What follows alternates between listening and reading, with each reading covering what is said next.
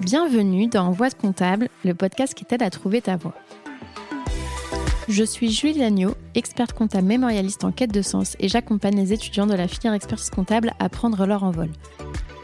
Je parcours la France à la recherche d'anciens étudiants en comptabilité et nous retraçons ensemble leurs doutes, leurs échecs, leurs expériences et bien sûr leurs réussites. Aujourd'hui, ils sont experts comptables, commissaires aux comptes, DAF ou encore contrôleurs de gestion, parfois même professeurs ou entrepreneurs. À travers ces parcours inspirants, j'espère te montrer que non, en compta, il n'y a pas qu'une seule voie. Bonne écoute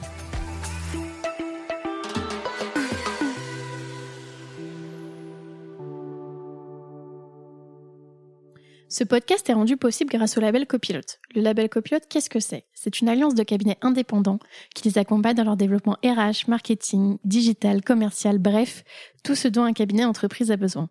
Récemment, ils ont lancé le Lab Recrute, un site sur lequel tu peux retrouver des cabinets labellisés Happy at Work. Si tu veux aller y jeter un œil, le lien est disponible dans la description.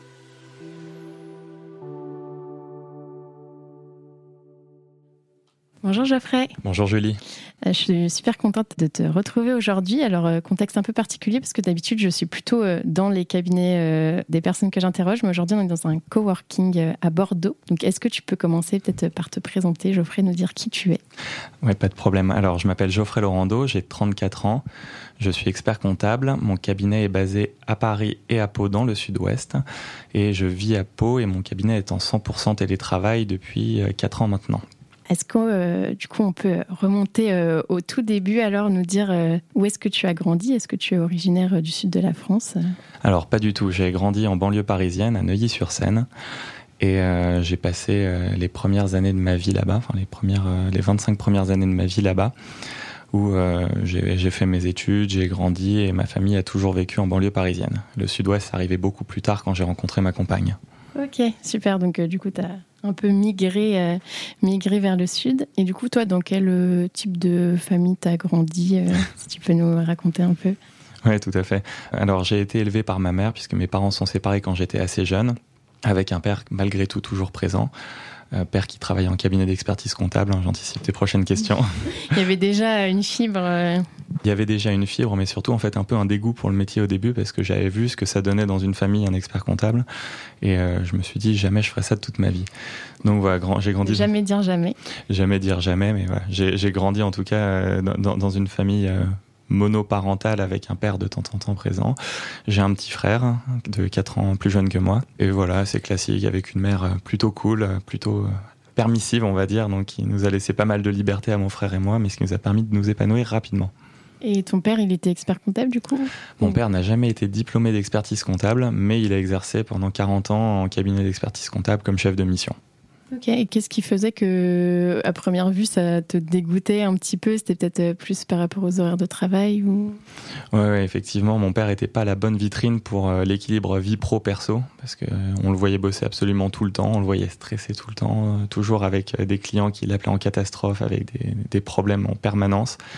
Et c'est vrai qu'on a grandi à côté de quelqu'un assez angoissé. Et cette angoisse, à mon avis, elle venait beaucoup de son métier. C'est peut-être aussi ce qui t'a, on en reparlera plus tard, mais ce qui t'a peut-être donné envie de gagner en, temps, en productivité, etc. dans ton métier pour ne plus être euh, dépendant de. Effectivement, c'est un peu cette histoire de, de charge mentale qu'on a et surtout comment la combattre ou en tout cas comment la limiter au maximum dans un cabinet d'expertise comptable qui est un peu euh, mon cheval de bataille euh, de cette dernière année. Est-ce que tu peux expliquer ce que c'est la charge mentale? Peut-être qu'il y a des personnes qui nous écoutent qui ne savent pas forcément ce que c'est. Enfin, souvent, c'est plus utilisé euh, en général pour parler de la charge mentale des femmes dans le couple, mais en soi, ça marche aussi dans la vie pro. Donc, est-ce que tu peux nous expliquer un peu ce que c'est? Oui, effectivement, c'est un. J'utilise l'expression charge mentale euh, sans avoir le côté euh, obligation qui nous pèse en permanence dans la vie personnelle, comme on peut l'avoir beaucoup entendu ces dernières années, notamment pour, pour les femmes qui doivent gérer tout à la maison. Mais en fait, pour moi, la charge mentale, telle que je me la représente, c'est l'idée d'avoir toujours en permanence quelque chose dans l'esprit, quelque chose qui nous occupe, quelque chose auquel on doit penser. Pour quelqu'un qui travaille en cabinet d'expertise comptable, ça va être des échéances, des emails auxquels on n'a pas encore répondu, des conseils à donner, euh, bref, en fait, toutes les choses qu'on va avoir à faire qui ne s'arrêtent absolument jamais en cabinet d'expertise comptable et qu'on a en permanence finalement sur les épaules, quelle que soit l'heure du jour ou de la nuit, malheureusement. Oui, c'est ça, c'est un peu le bruit de fond euh, que tu as euh, qui te parasite et qui, même en fait, quand tu as fermé la porte du cabinet, bah, en fait, tu as toujours euh, tout ça qui, qui te vient euh, derrière en tête. Euh, et du coup, quel type d'enfant, toi, t'étais quand tu étais petit? Est-ce que tu étais sage? Est-ce que tu étais turbulent? Est-ce que tu étais bon à l'école Alors, sage, oui, j'étais sage parce que quand on est dans une famille avec des parents séparés, pour moi en tout cas, et mon frère, on voulait pas faire porter d'angoisse supplémentaire à ma mère. Donc, on a été assez raisonnable et plutôt gentil. Après, en tant qu'élève, on va pas se mentir, j'ai été plutôt moyen.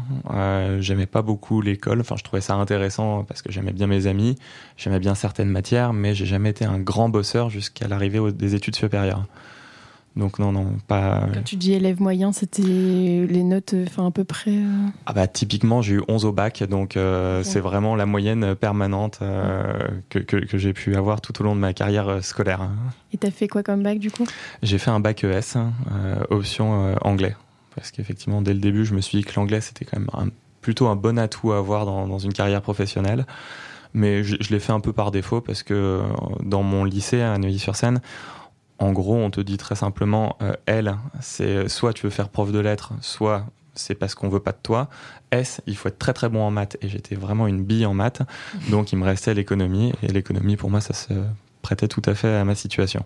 Et comme quoi, il n'y a pas besoin d'être bon en maths, euh, forcément, ou très bon en maths pour, euh, pour être expert comptable. En fait, tu as été en ES un peu par défaut, mais à l'époque, tu avais déjà des idées de métier que tu voulais faire ou... Non, pas du tout, en fait. Même jusqu'à la fin de la terminale, je ne savais pas trop ce que je voulais faire.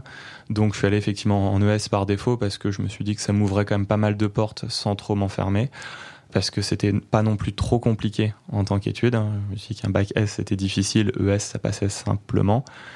Et effectivement, pas forcément beaucoup d'idées de carrière. J'avais pas de recul ou de maturité là-dessus. Je savais que je voulais travailler. Je savais que je ne voulais pas faire de compta. Et à partir de ça, c'est à peu près tout ce que j'avais comme euh, programme dans ma tête. Hein. Et euh, alors, comment tu as fait pour choisir euh, tes orientations post-bac du coup? Alors les orientations post-bac, elles ont été choisies par ma meilleure amie de l'époque, hein, euh, qui s'appelait Elodie. Et en fait, euh, Elodie m'a tout simplement inscrit dans plusieurs concours d'école de commerce. Elle m'a dit, bah, tu sais pas ce que tu veux faire, viens, on passe des concours. Ouais, c'est marrant parce que d'habitude, les concours, c'est plutôt, on va dire, pour ceux qui sont assez bons à l'école et on va dire qui aiment bien bachoter. Et le fait que, enfin, se soit dit, euh, vas-y, on les passe, et on sait jamais. Ouais, ben ça s'est fait un peu, un, peu naturellement. Et effectivement, euh, donc, elle m'a inscrit à deux concours d'école de commerce. Et l'avantage de ces concours, c'est que c'était pas forcément des concours où il fallait être bon dans des matières, mais c'était plutôt des concours où il fallait savoir raisonner. Il fallait avoir vraiment un esprit logique. Bah, effectivement, j'étais assez moyen en cours, mais par contre, je pense que j'avais un esprit déjà orienté pour la logique et euh, l'organisation. Donc, les concours sont bien passés euh, et j'ai été pris dans une école de commerce qui s'appelait l'ESG à l'époque, euh, et, je me suis lancé euh, tout de suite là-dedans. C'était une école post-bac. Ça m'allait très bien. Pas de prépa à faire, pas d'angoisse. Assez simple. Et puis c'est là où j'ai rencontré ma vocation finalement. Et du coup, c'était à Paris aussi? Ouais. Ouais, c'était dans le 11e arrondissement. Euh, c'était aussi une des raisons principales pour lesquelles j'ai choisi cette école, c'est que c'était pas trop trop loin de chez moi. c'était une école qui venait d'ouvrir en post-bac pour la première fois avec des profs plutôt réputés et le programme en fait était vraiment très généraliste. Il y avait de la finance, de la compta, du marketing, euh, de la communication, bref, un peu tout. Et je me suis dit, bon, on est parti sur un bac ES assez généraliste, on va rester sur des études supérieures assez généralistes dans un premier temps et comme ça, ça nous permet de voir ce qu'on veut faire plus tard. Oui, c'est ça. Et du coup, euh, donc là, tu découvres un peu euh, des matières que tu n'avais pas forcément eues avant. Comment ça se passe? Et surtout comment tu arrives à te dire, je voulais pas du tout faire de compta? Et au final, bah, ça me euh alors, je pense que vraiment, c'est la rencontre avec une professeure qui s'appelait Valérie Pasturel, qui est ma première prof de compta. Et en fait, je suis rentré dans son cours. Elle a donné son premier cours finalement. Et c'était une révélation. Je me suis dit, non, mais en fait, c'est logique. Tout semblait s'emboîter, je comprenais tout ce qu'elle me racontait. Ça me paraissait hyper simple. Et je me suis dit, ouais, en fait, c'est cool la compta, ça va être vraiment, vraiment rigolo.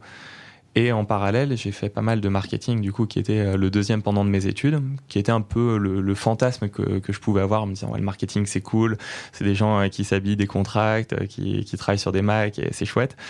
Et en fait, je me suis rendu compte que le marketing, c'était beaucoup moins cool que ça en avait l'air.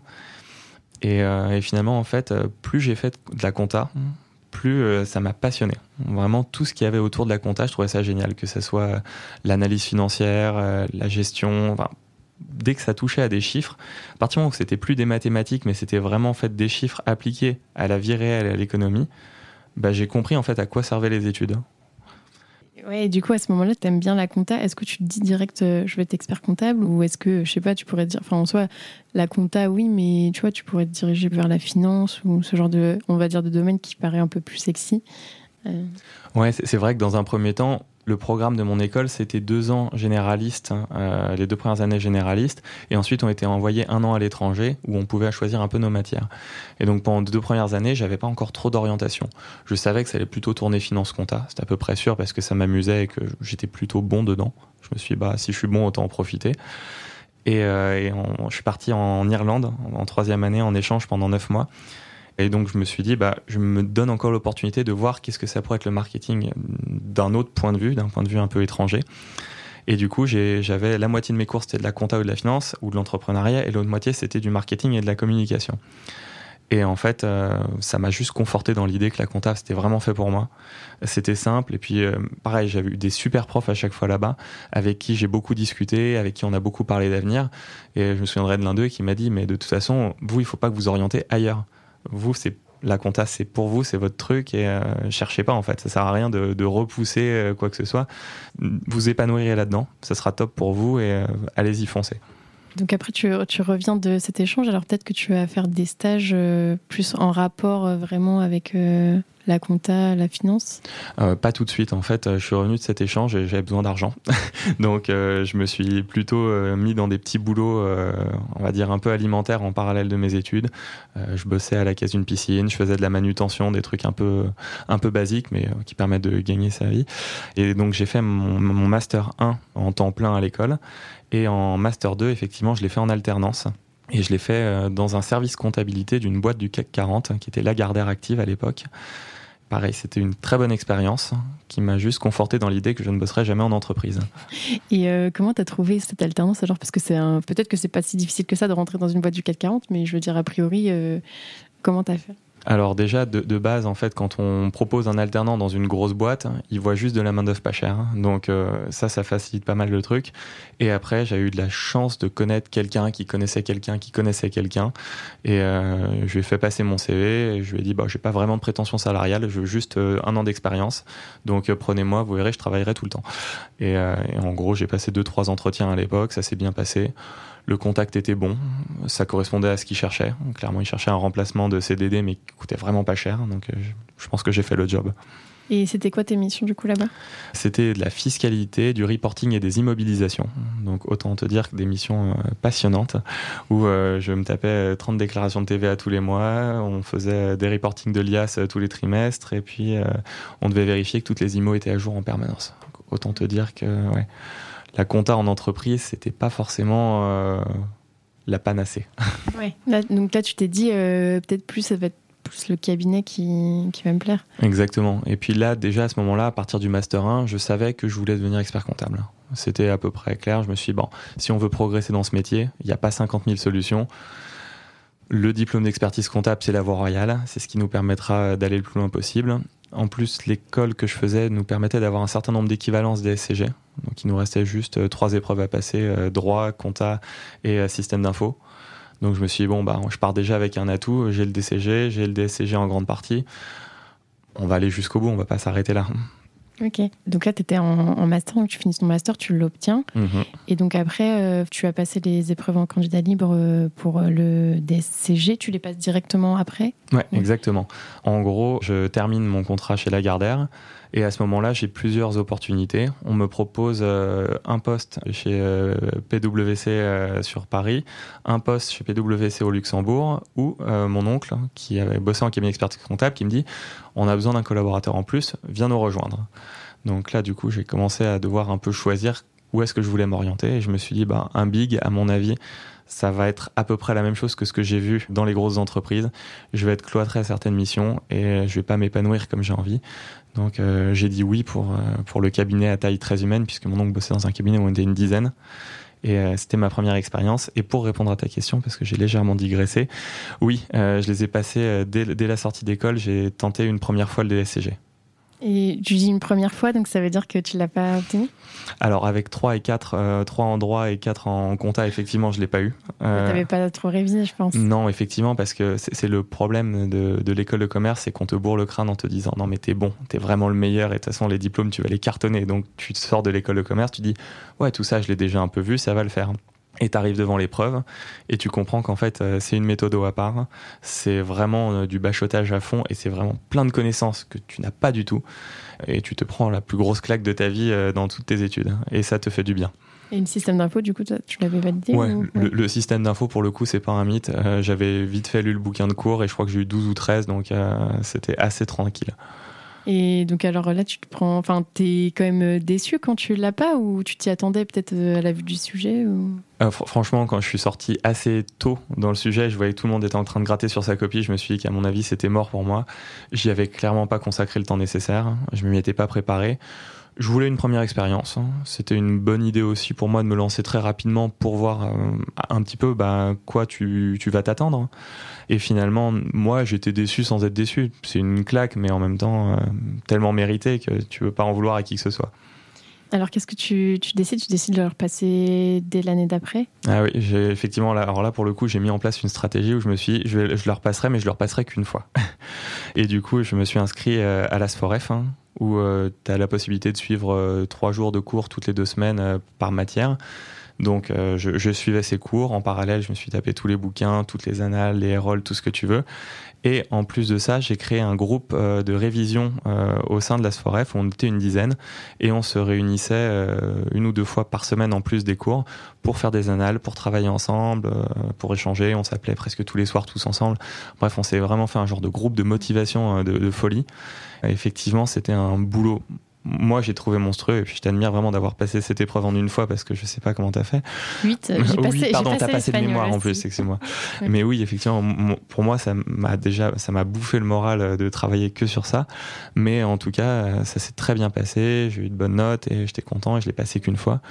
Mais euh, ça nécessite vraiment pour moi de, de réfléchir à comment tu vas le passer. Après, tu vois, comme tu l'as dit, c'est aussi de la stratégie, de l'organisation. Et quand tu as un objectif, tu vois, tu n'avais pas trop préparé. Et puis après, tu t'es dit, euh, non, c'est bon, je vais l'avoir. Et donc, tu as tout fait pour l'avoir. Et je pense que tu as eu des bonnes notes quand même, vu tout ce que tu avais mis en place. Euh. moi, j'ai eu 12 en compta et 15, en, 15 ou 16 endroits. Ouais. Donc, ça allait. Comme quoi, si on a une bonne stratégie, après, c'est faut aussi des fois prendre un peu le recul de se dire peut-être que c'était pas ma priorité au, sur le moment, mais forcément, on peut pas espérer euh, avoir, euh, comme tu l'as dit, tu n'avais pas trop préparé, bah, forcément, la note euh, va être en conséquence. Et surtout pour le droit et la compta, pas, enfin, moi, c'était les yeux que j'avais le plus bossé. Et pourtant, entre guillemets, j'ai eu que 12 et 11, alors que, non, mais ce qui est déjà bien, mais je veux dire, vu tout le temps que j'avais passé dessus, alors que système d'info, management contrôle gestion, j'ai révisé juste le mois d'avant et j'ai eu 15 et 16. Enfin, c'est que tu te dis que Là, le diplôme, il est vraiment euh, hétérogène au niveau des matières. Euh. Euh, donc là, tu obtiens ton DSCG et donc tu étais ta première expérience en cabinet. Alors, est-ce que ça te plaît plus que l'entreprise? Ouais, ouais, tout, de suite, effectivement. Je, commence à voir en fait quel est l'intérêt de bosser en cabinet. Déjà, le contact avec les clients, la diversité des profils que tu peux avoir. En plus, j'avais été intégré en même temps qu'un expert comptable stagiaire qui était en train de finir et de passer son mémoire. Donc il y avait 6-7 euh, ans de plus que moi, mais avec qui je m'entendais très bien. Et on partait parfois en mission un peu partout en France. Donc euh, on avait on passait des bons moments. C'était difficile. En plus, c'était un cabinet vraiment très tradit, avec euh, des outils un peu à l'ancienne. Mais bon, ça c'est autre chose, hein, des, vieux ordinateurs, bref. C'était une expérience, c'était très formateur. Ça m'a permis de savoir à peu près ce que je voulais, ce que je voulais pas. J'aimais beaucoup euh, bah, le management que j'avais. Hein. Forcément, euh, je trouvais qu'il était très bienveillant, il était très formateur. C'était passionnant, mais c'est surtout qu'en fait, on me laissait une grande liberté, une grande autonomie, et moi, c'est ce dont j'avais besoin. Je voulais mon indépendance, je voulais pouvoir faire mes missions, tout en étant quand même cadré, parce que bah, on sort d'école, on n'est pas bon. En fait, on connaît pas trop le job, et il faut tout apprendre.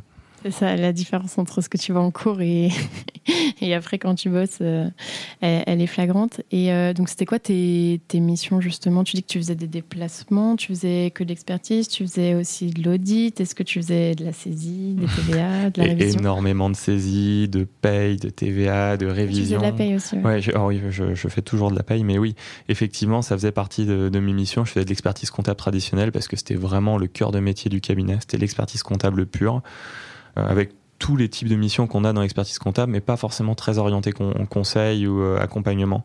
Vraiment de l'expertise comptable tradie, classique, très formateur. Hein. Vraiment, ça m'a permis de comprendre comment ça fonctionne, comment tu révises un dossier. Plus j'ai eu la chance de tomber, je pense, avec un des meilleurs techniciens que j'ai pu rencontrer, qui est, expert comptable maintenant, qui m'a formé du coup euh, d'une façon très très carrée et rigoureuse, ce qui m'a permis en fait encore une fois de savoir où moi je voulais aller sur euh, dans mes points de vigilance et où je pouvais peut-être être plus souple par la suite euh, dans la tenue de certains dossiers. On en a parlé tout à l'heure, notamment les petites factures de 20 euros ou ce genre de choses qui peuvent te manquer. L'expert comptable de l'époque, il me les aurait pas laissé passer. Ok, ouais, bah, on peut parler un peu de, de ça si tu veux, ou on parlait un peu de la surqualité aussi, de la différence entre ce que tu vois en cours et ce que tu fais euh, réellement en cabinet. Donc, si tu peux un peu euh, expliquer. Euh. Ouais, c'est ça. C'est tout simplement qu'en cours, on va te dire le processus il est simple. Tu pars de la facture, tu passes ton écriture, tu le rapproches avec la banque, et voilà, c'est un processus carré classique. Dans la réalité, les notes et les factures, les clients, ils les ils les mangent, je sais pas en fait ce qu'ils en font, mais en tout cas, elles disparaissent hein, dans, un néant abyssal. Euh, et, du coup, tu te retrouves à ne pas forcément pouvoir techniquement boucler ton bilan si tu appliques la règle à 100%. Parce qu'effectivement, il va te manquer euh, une note de restaurant, une note de taxi, ce genre de choses. La surqualité, c'est un concept que j'ai piqué à Philippe Barré, euh, qui en parle régulièrement. Et en fait, c'est l'idée de dire que la qualité dans un cabinet d'expertise comptable, elle est indispensable. Parce qu'on est des professionnels, c'est notre image de marque. Par contre, il faut que la qualité, elle ait quand même un intérêt pour le client. Il faut qu'il y ait une valeur ajoutée. Et le client, qu'on lui passe une facture de taxi parce qu'on a le justificatif ou qu'on la passe en direct en lui expliquant quel risque il peut potentiellement avoir si demain il se fait contrôler, pour lui, c'est pareil. Donc en fait, l'idée, c'est d'arrêter la surqualité, la qualité qui n'est pas nécessaire, qui fait perdre du temps à tout le monde, qui fatigue les équipes, les collaborateurs, les experts comptables et les clients, qui peuvent énerver un client parce que si vous relancez 50 fois un client, bah c'est juste hyper frustrant pour lui. Et, du coup, c'est vraiment d'arriver à mettre en place des processus et des façons de travailler qui vont se baser plutôt sur la logique et euh, un peu finalement la comptabilité par le risque plutôt que par une qualité euh, parfaite à 100% dans tous les cas. Oui, tu as aussi, euh, on parlait un peu de les, factures euh, Orange, par exemple, avec les, charges constatées d'avance. Euh. Ouais, tout, tout, à fait, c'est ça. C'est arrêter de passer des FNP pour 15 euros, arrêter de passer des charges constatées d'avance parce qu'il y a une facture Orange à 15 euros qui va du 21 décembre au 6 janvier, ce genre de choses. Les trucs qu'ont fait les collaborateurs pendant longtemps qui aujourd'hui n'ont plus de sens. Oui, c'est ça. Puis vraiment, enfin, ça apporte pas de valeur aux, aux clients. Et puis, comme tu disais, de... c'est vrai qu'au final, on en parle pas beaucoup, mais c'est vrai qu'il y a, je sais plus, il y avait une étude, je crois, justement, peut-être euh, des moulins ou autres, qui disait qu'on passait, euh, je sais plus le pourcentage, mais énormément de temps sur le fait de relancer les clients. Je crois que c'était peut-être 30%, quelque chose comme ça. Ouais, c'est exactement ça. En fait, c'est considérable le temps qu'on passe à relancer les clients. Aujourd'hui, en plus, il y a des outils qui le font très très bien. Euh, que ce soit Penny Lane si on travaille là-dessus, Secha si on travaille sur d'autres types de logiciels. Mais en tout cas, oui, il y a des outils qui permettent de relancer, qui permettent d'expliquer au client bah, de dire s'il la retrouve, s'il la retrouve pas et d'arrêter là. Et puis ensuite, il suffit juste aussi de prévoir un petit peu les choses en amont dans sa lettre de mission, en expliquant que le cabinet n'a pas forcément à chercher l'exhaustivité des factures. On n'est pas des archéologues de la facture, hein, c'est pas le but du tout. Mais vraiment, si on explique au client, bah, ok, vous ne donnez pas vos factures, voilà ce qui vous attend en cas de contrôle, voilà les risques, le montant des pénalités. Vous êtes d'accord, vous n'êtes pas d'accord. Si vous n'êtes pas d'accord, très bien, fournissez-nous les documents. Si vous êtes d'accord, bah, vous nous retournez euh, le document signé, vous nous retournez un mail pour nous le dire. Bref, vous justifiez le fait que nous, on a fait notre boulot et on va s'arrêter là. Et toi, euh, la plupart du temps, ils te disent qu'ils sont d'accord et... Bah, évidemment, pour 99% euh, des factures qu'on leur demande et qui, ne savent qu'ils ne pourront pas retrouver, évidemment qu'ils sont d'accord. Le but, eux, enfin le but du client, c'est d'avoir son bilan, c'est d'avoir le rendez-vous avec l'expert comptable, et c'est de savoir justement qu'est-ce qu'on va pouvoir finalement faire de ce bilan, quels conseils on va pouvoir en tirer, quelle stratégie on va pouvoir mettre en place derrière. Et c'est ça, en fait, là où la valeur ajoutée d'expert comptable, elle commence, c'est finalement quand les bilans ou les situations ou les tableaux de bord sont terminés, qu'on a un outil exploitable finalement. C'est ce qu'on disait, c'est que la compta, au final, c'est juste un outil pour, euh, pour faire d'autres missions. Exactement. Euh, et donc, du coup, si on, revient un peu, donc là, tu as eu ton DSCG, tu étais dans le, cabinet. Euh, est-ce que du coup, tu t'es inscrit au stage euh, DEC directement? Je me suis inscrit au stage, au stage DEC dès début 2011. parce que je voulais le commencer le plus vite possible, parce que je me suis dit que ça servait à rien de perdre du temps. Donc j'avais 24 ans à l'époque Il n'y avait pas de souci. En plus, l'expert comptable du cabinet était aussi commissaire au compte, donc me permettait de faire mes heures en parallèle, ce qui était très très bien, c'était très intéressant. C'est une dame formidable. Euh, et, donc oui, je me suis inscrit tout de suite. Et c'est bien parce qu'en fait, le stage te permet, pour moi, d'avoir une vision très globale de l'expert comptable. On se sort un peu la tête du guidon en se disant, voilà, l'expertise comptable, c'est de faire de l'expertise comptable, de la saisie, de la révision, ce genre de choses. Là, on va prendre un peu de recul, on va comprendre un peu l'intérêt commercial, l'intérêt déontologique. On va parler un peu de soft skills de temps en temps. Bref, on va voir un petit peu, un peu plus de recul, voir un peu la vision d'ensemble, finalement, d'expertise comptable. Et c'est bien parce que je trouve que c'est très motivant de comprendre qu'en fait l'expertise comptable, c'est pas que la compta. C'est quoi alors? C'est euh, qu'est-ce que il y a de la compta certes, mais bah, du coup tu avais fait un peu d'audit. Euh, J'avais fait un peu d'audit, mais ça c'est vraiment l'émission traditionnelle. Mais en fait l'expertise comptable, pour moi, en tout cas à l'époque telle que je voyais, c'est surtout un métier d'humain. Donc c'est un métier de conseil, de psychologue, euh, de rassurer tes clients, de, de savoir les écouter, de savoir de prendre leur stress parfois aussi, parce que finalement ton client, qu'est-ce qui se passe? Il a un problème. Il va pas en parler à sa femme parce qu'il déjà il ramène beaucoup de boulot à la maison, c'est compliqué pour lui, il peut pas en parler à ses enfants, ses amis, en général ils s'en foutent. Vers qui il va se tourner? Il va se tourner vers son expert comptable. Donc finalement, l'expert comptable, il a un rôle majeur dans euh, la santé mentale du client.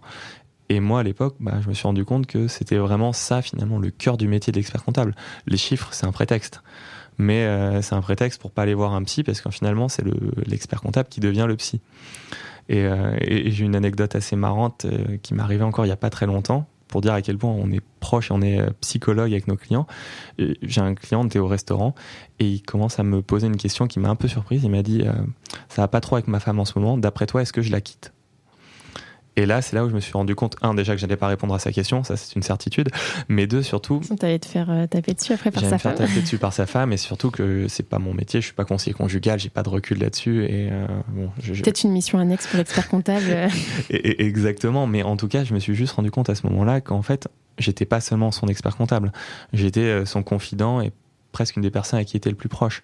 Et ça s'est vraiment beaucoup ressenti aussi pendant le Covid, quand certaines personnes étaient un peu seules, un peu triste ou déprimée, bah finalement en fait elle m'appelait juste pour avoir un contact avec le monde extérieur, avec d'autres personnes que leur famille et euh, bah, voilà simplement euh, se décharger un peu du stress qu'elle pouvait avoir à ce moment-là. Mmh. Et tout à l'heure, tu disais que le fait d'être expert comptable stagiaire, du coup, ça nous permettait de prendre du recul, de développer peut-être un peu des soft skills, toute la partie commerciale, etc. Euh, quand tu parlais de ça, c'était plutôt peut-être lié aux formations à l'ordre ou c'était par rapport à ce que tu faisais en cabinet? Alors, c'était vraiment pour moi lié aux formations à l'ordre parce que tu vois quand même pas mal de choses euh, assez intéressantes où tu as des petites mises en situation euh, sur euh, comment est-ce que tu traites un dossier, comment est-ce que tu traites un client difficile, comment est-ce que tu vends une mission, ce genre de choses. En plus, si je dis pas de bêtises, c'est de, des formations qui sont de plus en plus poussées pour les nouveaux experts comptables mémorialiste maintenant qu'on dit plus stagiaire si je dis pas de bêtises. Mais voilà c'est vraiment des choses. Mais c'est surtout qu'en fait ça permet de prendre de la hauteur de temps en temps et oublier que enfin juste se rappeler qu'on n'est pas juste des machines à faire de la compta. On est vraiment euh, autre chose et que plus tard une fois que la contrat sera terminée on aura tout un monde à inventer.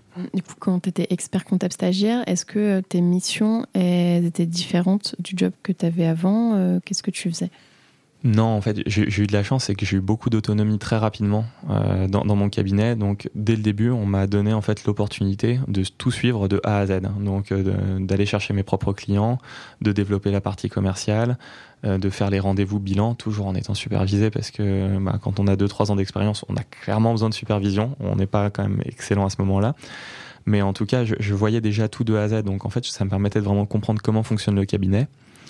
Et au-delà de ça, en plus, il y avait une transparence totale sur la gestion interne du cabinet. Donc, on connaissait les chiffres, on connaissait les résultats, on savait qui faisait quoi. Donc, ça permet aussi de s'intéresser un petit peu bah, à la rentabilité du cabinet. Euh, quand on veut mettre en place un nouveau logiciel, bah, quel est le coût? Enfin, bref, en fait, comment gérer un cabinet? Et ça, très vite, dès ma première année, en fait, j'ai pu y toucher un petit peu. Donc, c'était passionnant. Et ça, du coup, c'est quelque chose que tu aimais bien, le fait que ça soit transparent. Est-ce que c'est quelque chose peut-être que tu as remis en place dans ton cabinet, que tu trouves que c'est important? Peut-être que j'ai pas les stats, mais je pense qu'il y a quand même une bonne partie qui sont assez opaques sur leurs chiffres et qui veulent pas dévoiler. Alors justement, chez nous, c'est euh, tout sauf opaque. C'est-à-dire qu'on donne les chiffres de tout le monde, le chiffre d'affaires réalisé par personne, la rentabilité de chaque personne. Enfin, vraiment, tout le monde y a accès. Rien n'est fermé. Euh, c'est-à-dire que le, dossier du comptable du cabinet, tout le monde peut y avoir, il n'y a pas de mot de passe, il n'y a rien, on peut y aller comme ça. Même euh, pour ta REM? Même pour ma rémunération, bien sûr, il n'y a, vraiment aucun, aucun souci. Et surtout, tous les ans, en fait, on va faire, enfin même plus que tous les ans, un peu plus de deux fois par an maintenant, on fait des points en fait, de situation en disant voilà la rémunération de chacun, voilà les avantages, voilà les coûts fixes du cabinet. Parce qu'en fait, pour moi, c'est on est une équipe avant toute chose. Et si on veut que l'équipe puisse travailler correctement ensemble, bah, il faut qu'elle soit au courant de ce qui se passe. On ne peut pas attendre des résultats d'un collaborateur ou d'un futur associé ou de qui que ce soit si on lui cache les données.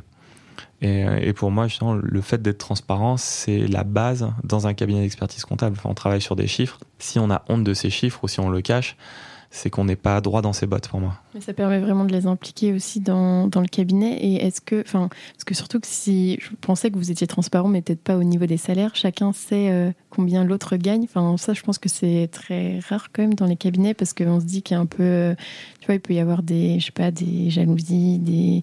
Enfin, toi, ça t'a pas, ça te pose pas problème et tu penses plutôt que c'est quelque chose qui est bien de mettre en place? Ouais, je pense que c'est bien parce que déjà, pour moi, il n'y a pas de, il y, a pas de raison de pas le dire. Hein. Parce qu'effectivement, le salaire, il est basé chez nous de façon très simple en fonction du chiffre d'affaires réalisé. Et euh, si le chiffre d'affaires dépasse les, attentes ou les objectifs, il y a des primes en conséquence. C'est un système assez carré. Hein. Donc euh, pour nous, il n'y a pas de souci là-dessus. Pour moi, non, effectivement, il n'y a pas de raison de cacher les chiffres euh, tant que les rémunérations, elles, ont, elles sont basées sur des éléments objectifs. Et, typiquement, nous, c'est ce qu'on a fait. Et au contraire, hein, je pense que c'est très bien aussi d'expliquer que bah, telle personne, elle gagne tant, mais parce qu'elle fait ça comme résultat, et l'autre, il gagne peut-être un peu moins, mais parce qu'il fait moins aussi. Et finalement, c'est logique. Et pour moi, il n'y a pas eu de discussion là-dessus. Et je préfère justement que tout le monde soit OK. Et à limite, ça peut même te donner des objectifs, toi, en tant que collaborateur, en disant bah, j'ai envie d'avoir plus, voilà ce qu'il faut que je fasse. Et c'est tout simple. Oui, c'est ça, ça permet de te motiver, de te dire, OK, donc ça se trouve, peut-être dans deux ans, euh, je ferai à peu près euh, les mêmes missions, j'aurai à peu près le même portefeuille que cette personne-là, donc je pourrais gagner tant. C'est vrai que c'est un élément aussi de motivation. Oui, sachant qu'en plus, l'idée, c'est que la on va dire que 70-80% des dossiers qui rentrent, ils rentrent par mon réseau ou par mes contacts. Mais l'idée, c'est que évidemment, je ne garde pas mes dossiers. Donc, en fait, régulièrement, je retransfère des dossiers pour augmenter le portefeuille de mes collaborateurs, afin que justement, ils aient l'opportunité, s'ils le veulent, bien sûr, je ne les cherche pas volontairement, mais s'ils le veulent, de pouvoir justement développer leur chiffre d'affaires. Et euh, bah, typiquement, cette année, j'ai rien donné à ma collaboratrice parce que je voulais pas non plus la surcharger parce qu'elle avait déjà beaucoup de boulot. L'année dernière, je l'avais fait et en fait, ça sera vraiment en fonction de ses besoins. Si elle veut du travail en plus, je lui en trouverai. Voilà, c'est sûr qu'on manque pas de manque pas de travail. Et donc, si on revient alors en arrière, quand tu n'avais pas encore ton cabinet, que tu étais en stage, est-ce que tu es resté les trois ans dans le même cabinet? J'ai fait trois ans dans le même cabinet, mais j'ai eu l'opportunité en fait euh, de monter mon propre cabinet avant d'avoir fini mon stage en fait, j'ai rencontré un expert comptable qui était commissaire au compte sur un de mes dossiers à l'époque et qui avait à peu près la même vision que moi du métier, un peu jeune. C'est quoi ta vision alors? Euh, Je voulais un métier où on allait pouvoir se digitaliser, on allait pouvoir faire de l'accompagnement client et où on n'allait pas forcément rester sur des missions traditionnelles toute notre vie. Et, euh, du coup, euh, cet expert comptable m'a dit, bah écoute, si tu as envie, on monte un cabinet ensemble et puis au moment où tu es diplômé, tu récupères ton cabinet en gros, ça s'est passé comme ça. Et donc, euh, dès 2012, donc j'ai commencé à bosser dans l'ancien cabinet en, juillet 2010. Et juillet 2012, il commence à me proposer justement de monter ce cabinet. Donc, on commence à préparer un peu la structure, comment on va faire, etc., etc. J'en parle bien sûr dans mon cabinet de l'époque pour leur dire, bah voilà, moi je compte pas rester parce que euh, il y a certaines choses qui me vont pas. Euh, notamment dans les choses qui m'allaient pas, c'est que le cabinet était assez vieillissant. C'est-à-dire que la moyenne d'âge était plutôt autour des 62-63 ans. Donc quand toi tu as 23-24 ans, c'est un petit peu c'est pas forcément l'endroit où tu rêves de travailler. Et en plus l'expert comptable qui venait d'être diplômé euh, qui était rentré en même temps que moi partait. Donc je me suis dit, bon bah il part, moi c'est plus forcément mon style non plus, je vais monter mon cabinet, ça va être très bien.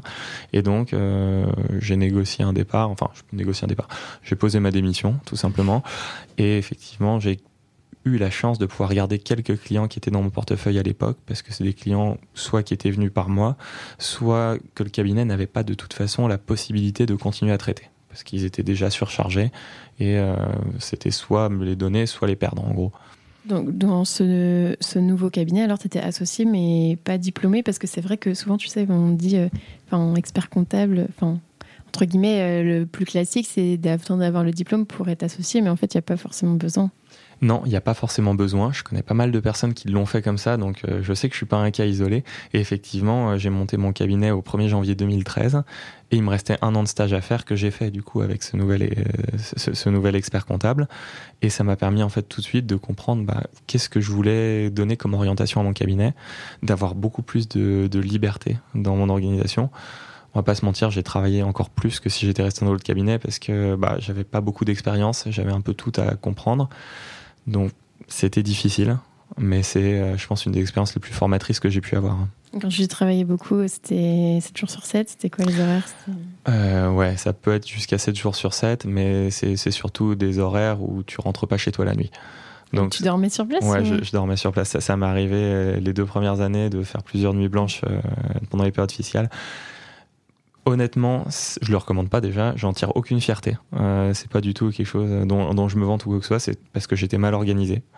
Euh, j'étais pas forcément assez compétent et en plus bah j'avais envie d'avoir des sous et quand tu es à ton compte et que tu veux des sous bah il faut trouver des clients et donc forcément tu prends plein de clients et tu prends parfois trop de clients euh, et, tu te retrouves à devoir gérer des trucs à la dernière minute que tu as du mal à faire parce que t'es pas encore aussi performant que tu le seras dans 5 ans donc euh, forcément, il y a eu plusieurs fois où je me suis arrivé, m'arrivait de pas dormir.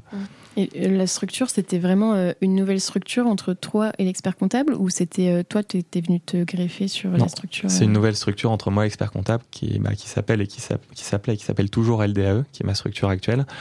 Et, et c'est vraiment une nouvelle société qu'on a montée à part. Euh, dans laquelle très vite on a embauché deux personnes parce qu'on avait quand même beaucoup de demandes. Et c'était ouais, c'était vraiment une super expérience. Mais euh, encore une fois j'ai payé mes erreurs de jeunesse euh, par ouais, par mon, un peu mon inexpérience bah, je l'ai payé en compensant par le temps. Et c'était une création ex nihilo création ex nihilo où du coup j'avais déjà un premier portefeuille client et euh, j'ai récupéré deux collaboratrices qui avaient également des petits portefeuilles clients à l'époque. Et euh, donc on a intégré tout ça dans un, dans un schéma un peu plus global et on a créé notre cabinet.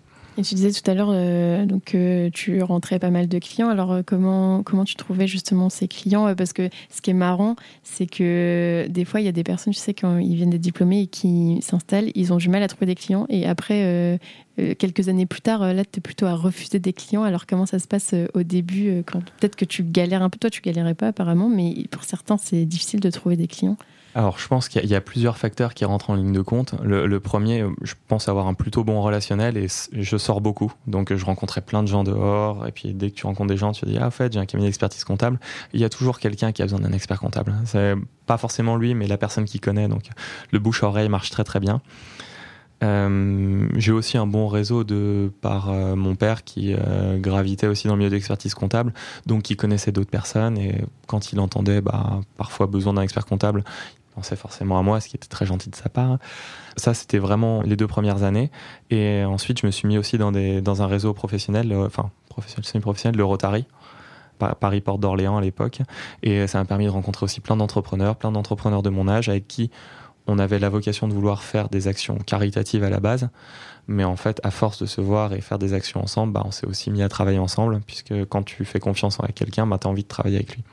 C'est ça, parce qu'il y a vraiment le côté aussi euh, enfin comme tu disais tout à l'heure humain où bah en fait euh, peut-être que ces personnes elles avaient déjà un expert comptable mais en fait comme tu étais un peu euh, enfin euh, leur peut-être leur ami etc enfin quand tu as le fit avec quelqu'un et bah enfin l'expert comptable c'est pas que OK celui qui va pouvoir me permettre d'optimiser ma fiscalité etc c'est aussi comme tu disais aussi tout à l'heure avec l'exemple un confident et donc qui peut faire que ça joue dans la balance. Il n'y a pas que le prix ou que non, effectivement, le, prix c'est pas un atout, euh, c'est pas le premier atout.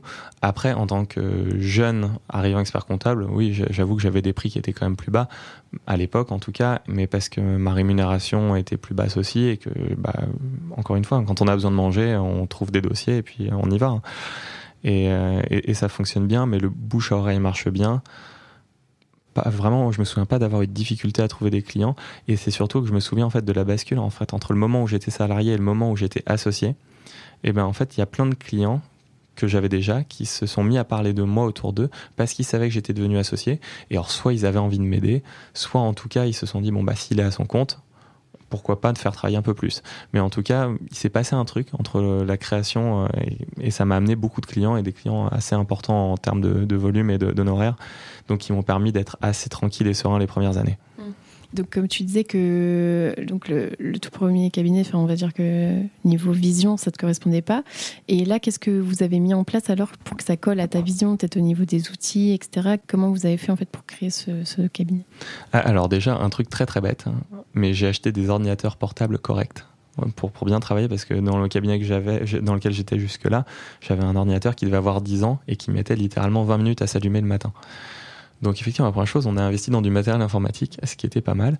Et en fait, très vite, euh, moi, je me suis mis dans des, tout ce qui était solution dématérialisation, récupération des écritures bancaires automatiques, ce genre de choses. Ça a été un peu euh, directement ce que je voulais. Donc, euh, on avait commencé avec Hughes à l'époque, qui était un des précurseurs pour moi de, de, de l'océrisation de, de, la compta. Expliquer ce que c'est OCR Ouais, OCR, c'est tout ce qui va être reconnaissance optique des caractères. En gros, un scanner va prendre la facture et va pouvoir lire sur cette facture la date, le nom du fournisseur, le montant, la TVA. Bref, en fait, va pouvoir faire un travail de pré-comptabilité et préparer ainsi justement le boulot que va faire un opérateur de saisie classique. Et, donc typiquement, voilà, moi très vite, je me suis dit, bah, c'est mon cabinet. Le but, c'est de pouvoir prendre un maximum de dossiers. Comment est-ce qu'on va pouvoir prendre ça? Bah, en, limitant en tout cas l'intervention humaine sur tout ce qui peut être automatisé. Donc on a cherché un petit peu, on a tâtonné. Entre temps, on s'est mis aussi très vite dans des solutions en SaaS. Euh, ça, c'est tout ce qui va être logiciel en ligne, parce qu'on voulait plus être fixé à un cabinet à un seul endroit. Parce qu'effectivement, dans la culture, même si ça fait que 4 ans qu'on est en 100% télétravail, dans les faits, euh, je suis en télétravail depuis 2013. Depuis, euh, depuis juillet 2013, donc depuis l'ouverture de mon cabinet. Donc forcément, quand on est en télétravail, on a besoin d'avoir à dispo ces documents en permanence. Donc on a besoin d'un serveur partagé, on a besoin d'un outil qu'on peut utiliser sur n'importe quel, euh, à n'importe quel endroit. Et euh, donc c'était un peu ma recherche. D'abord digitaliser le cabinet en le dotant d'outils qui soient utilisables partout, quel que soit l'endroit où moi ou mes collaborateurs on va vivre. Et donc à l'époque, euh, tu avais deux collaborateurs déjà. Eux aussi, ils étaient en 100% télétravail? Non, eux, ils venaient la plupart du temps au, cabinet parce qu'ils avaient besoin un peu de cette structure, mais ils avaient la possibilité de ne pas venir parce que euh, la première collaboratrice euh, vivait à une heure et demie de Paris et l'autre collaboratrice vivait à une heure et quart. Donc autant te dire que ça fait beaucoup de trajets. Ça peut être épuisant, surtout que venir sur Paris, euh, c'est compliqué en véhicule. Et, du coup, c'est vrai que parfois, quand elles en avaient besoin, elles pouvaient travailler de chez elles et en tout cas, elles avaient tout à disposition pour travailler de chez elles, ce qui rendait quand même le boulot beaucoup plus confortable. C'était assez précurseur euh, enfin, à ce moment-là parce que il y a pas mal de cabinets qui ont été chamboulés par la période Covid euh, parce qu'il n'y avait pas du tout de télétravail. Donc, euh, donc bah, toi, je pense que ça n'a pas été trop compliqué. non. C'était déjà mis en place. Ouais, pour, pour, nous, le Covid, ça a été juste l'aboutissement de ce qu'on faisait déjà depuis un moment, mais ça a été. on n'a presque pas vu la différence finalement. Ça a juste fini de convaincre les collaborateurs que venir au bureau, c'est bien, mais il faut le limiter au plus, le plus possible. Euh, non, on a vraiment pas vu puisque là on utilise, est quasiment 100% digital. Hein, et euh, à l'exception de quelques dossiers récalcitrants, mais qu'on digitalise nous-mêmes, du coup, forcément. Mais voilà, l'idée, c'est que n'importe qui peut faire la compta de n'importe où dans le monde. Et, euh, et, donc, euh, cet expert comptable avec qui tu étais associé, il est resté combien de temps euh, dans la structure Eh bien, parce que j'étais très lent, il est resté six ans dans la structure. Parce que donc j'ai terminé mon stage d'expertise comptable, mais j'ai eu la bonne idée de ne pas avoir mon attestation tout de suite et de ne pas passer mon diplôme tout de suite et de traîner parce qu'en fait, bon, plein de raisons. La première, c'est que j'étais, je pense, un petit peu fatigué par la création du cabinet ce qui demande beaucoup d'énergie et puis le développement, etc.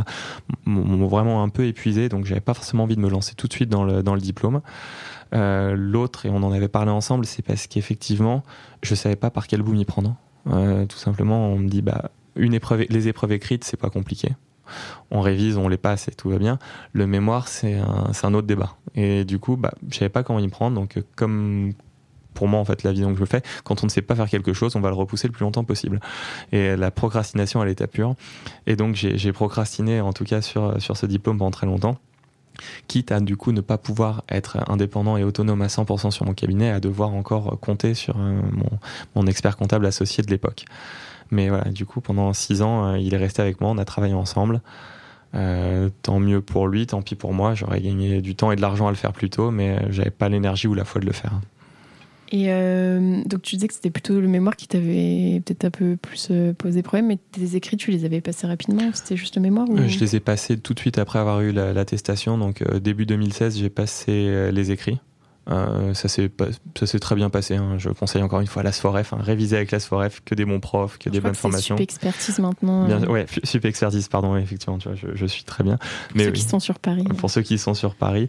Et effectivement, les professeurs, que ce soit euh, Pénoat, euh, Madame Bouldoir et tout ça, elles sont juste incroyables. Ils savent très bien préparer à ces formations et à ces épreuves. Et donc, j'ai fait.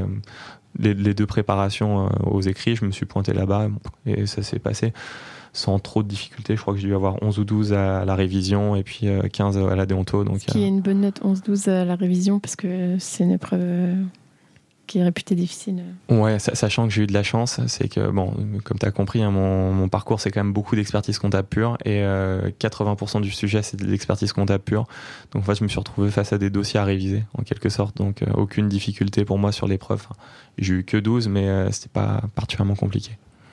Euh, et par rapport aux examens du DSCG, alors au droit à compta, tu, tu trouves ça plus compliqué, plus simple? Beaucoup. Le DSCG, pour moi, c'est vraiment l'épreuve charnière. Hein. C'est là où il faut vraiment s'accrocher parce que c'est du bachotage.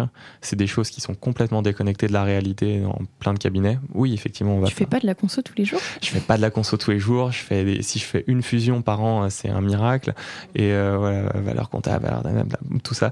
Bref, euh, c'est pour moi, comme c'est pas, c'est ce que j'aimais pas en fait dans les études euh, classiques de, de terminale, de première, tout ça, c'était la déconnexion avec la réalité. Et ben malheureusement, le DSCG pour moi, c'est en grosse partie déconnecté de la réalité. Donc, en tout cas, de mon point de vue, moi, j'ai dû me forcer à travailler et à vraiment rien lâcher. Alors que quand on arrive en deck, bah, les épreuves écrites, finalement, c'est des choses, des cas concrets qu'on est amené à voir de temps en temps. Oui, c'est des cas qu'on a sûrement jamais vus avant, mais en fait c'est pas plus compliqué qu'un de vos associés qui va arriver vous déposer un bilan sur le sur le bord de votre bureau et qui va dire bah démerde-toi avec ça. C'est exactement la même chose euh, donc du coup, tu avais eu tes écrits, alors tu as, procrastiné pendant combien de temps euh, J'ai procrastiné encore euh, pendant deux ans avant de me lancer sur le mémoire. Tout va bien, vraiment tranquille, tranquille. Et, j'ai procrastiné jusqu'à ce que je fasse appel à une coach deck à l'époque, Sandrine, qui elle en fait m'a complètement débloqué. En fait, je savais pas par quel bout m'y prendre, je savais pas quel sujet choisir. J'avais vraiment aucune idée. Et en fait, elle m'a posé des questions très simples. Elle m'a dit, mais t'aimes quoi dans la vie? Qu'est-ce qui t'intéresse? Et puis là, j'étais en train de faire... Euh... T'as remis en question tout ton parcours. Tu t'es dit, je vais aller élever des chèvres. non, en fait, ouais, elle m'a plutôt essayé de, de prendre qu'est-ce que je pourrais utiliser dans mes passions ou mes hobbies, ou en tout cas des choses qui m'intéressent, pour en faire un mémoire d'expertise comptable. Et moi, ce qui m'intéressait à l'époque, euh, j'étais euh, un peu sur la vague Tim Ferriss, la semaine de 4 heures et tout ça. Donc un petit peu comment est-ce qu'on développe un business euh, quasiment automatique et tout ça. Et du coup, euh, je m'étais pas mal intéressé au dropshipping. Et puis elle m'a dit, bah, euh, fais-en un mémoire. Tu peux expliquer ce que c'est un dropshipping euh Ouais, le, le, dropshipping qui est très très mal vu aujourd'hui, mais qui peut être fait d'une bonne façon si on s'y prend bien. C'est en français la livraison directe. C'est. Je savais pas qu'il y avait un équivalent français, personne n'utilise, je pense. C'est ceux qui ont écrit un mémoire sur dessus. mais tu pouvais pas dire dropshipping tu, peux le dire dans ton mémoire, mais dans le, dans, dans le titre, il fallait que ce soit français. En tout cas, moi, je laissais français pour éviter toute complication avec mes examinateurs et ça s'est très bien passé. Et donc, en fait, le dropshipping, c'est un système où le vendeur est finalement un intermédiaire. Et donc, en fait, le client va sur le site internet du vendeur, passe la commande et euh, l'intermédiaire va passer la commande chez le fournisseur qui va directement livrer le client. Donc, il n'y a pas de stock. Il euh, n'y a pas de création de produits, il n'y a rien. En fait, c'est juste une plateforme d'intermédiaire marketing en quelque sorte. Ouais, c'est en gros faire un peu un beau site, euh, une marque euh, qui fait vendre, mais sans les, sans les tracas. Exactement, sans les tracas administratifs. Et donc, c'est un peu mon cheval, un de mes faux de bataille en ce moment, c'est de lutter pour le dropshipping un peu éthique, même si c'est très difficile à faire, mais si c'est très compliqué. C'est euh, combattre un peu tous ceux qui vont sur les sites classiques, genre euh, AliExpress, Big Buy et tout ça, qui achètent des produits euh, merdiques, qui défoncent la planète et qui sont vraiment mauvais pour tout le monde, plutôt pour promouvoir à la place un dropshipping un, un peu plus vert, un peu plus éco, où en fait on va aller voir bah, des artisans qui n'ont pas forcément la possibilité de créer un site internet ou qui n'ont pas le temps de faire du commercial, de la prospection, qui ont envie de vendre en ligne, et ben en fait finalement ils vont passer par euh, un dropshipper qui va les mettre en avant sur son site, qui va expliquer leur histoire et qui va en fait faire vraiment le boulot pour moi du dropshipper, c'est d'être intermédiaire, c'est de créer une image, mais c'est aussi de valoriser les personnes avec qui on travaille. Et c'est vraiment ça, mon avis, qui fait le sens du dropshipping aujourd'hui. Et donc, euh, tu as passé ton, ton mémoire, alors tu l'as eu du premier coup, si j'ai bien compris Ouais, ouais je l'ai eu du premier coup avec euh, un 15 sur 20, donc j'étais plutôt content. c'est une bonne note. Mais ce que tu, tu me disais aussi en, euh, quand on a discuté juste avant, c'est qu'au final, sur ta promo, il n'y avait pas beaucoup de gens qui étaient diplômés à l'heure actuelle. Ouais, exactement. Bah, en fait, sur, sur notre groupe de, de, de stagiaires experts comptables, euh, je crois qu'on était 17 ou 18. Hein. Euh, déjà, à la fin de la deuxième année, comme c'était un groupe DSCG incomplet, je crois qu'on était plus que 9 ou 10. ah oui, il y avait un gros, une grosse partie de bah, DSCG incomplet. Oui, ouais, parce qu'effectivement, bah, DSCG incomplet, on peut faire deux premières années de stage. La troisième, il faut. Enfin, c'est pas possible, tant que c'est incomplet. Il faut valider son DSCG. Exactement, il faut commencer par valider le DSCG. Et plus on vieillit, plus c'est dur de valider le DSCG, clairement. Et, euh, et après, même sur les 9 qui restaient de mémoire, je crois qu'on est peut-être 3 ou 4 aujourd'hui à être diplômés. Donc oui, en fait, une fois, si tu vas jusqu'au bout, tout le monde va être diplômé, mais euh, c'est avant que l'écrémage va se faire. Hein. Oui, une grosse déperdition va déjà en DCG, en DSCG, et même euh, quand on a commencé son stage, alors veut dire que c'est pas parce qu'on commence qu'on va arriver euh, au bout. Quoi. Non, et puis effectivement, il y, a, plusieurs choses qui se passent aussi. C'est que tu vas être confronté à la réalité, finalement, de ce que c'est que l'expertise comptable pendant plusieurs années quand tu es en stage.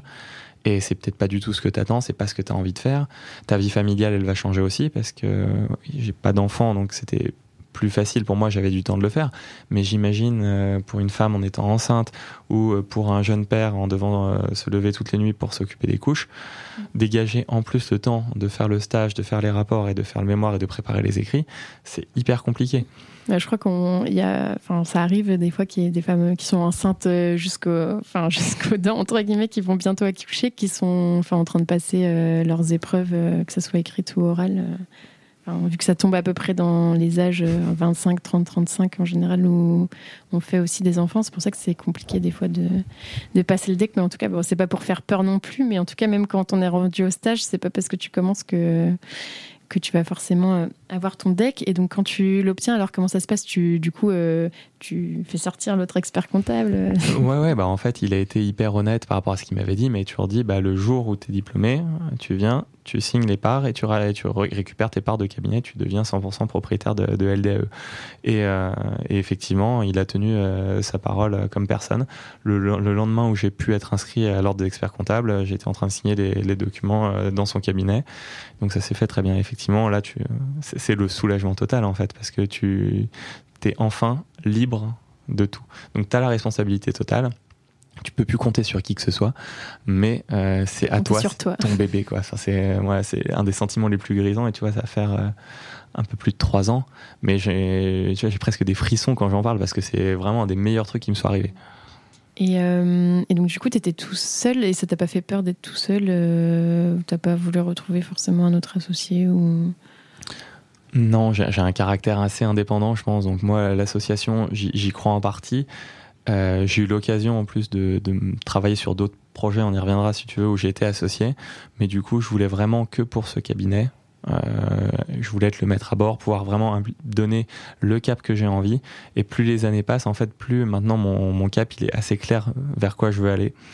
Euh, et en étant seul, finalement, c'est plus facile d'imprimer ta marque que quand tu dois en plus embarquer un ou plusieurs associés. C'est plus facile d'être d'accord avec soi-même que. ouais, normalement. Bah, tu, tu, rigoles, mais parfois on n'est pas forcément d'accord avec soi-même et on se fait des conversations et ça peut être très très long. Et j'ai plein de techniques euh, que j'ai appris en coaching justement pour arriver justement à être d'accord avec moi-même et à trouver l'orientation qui me tente.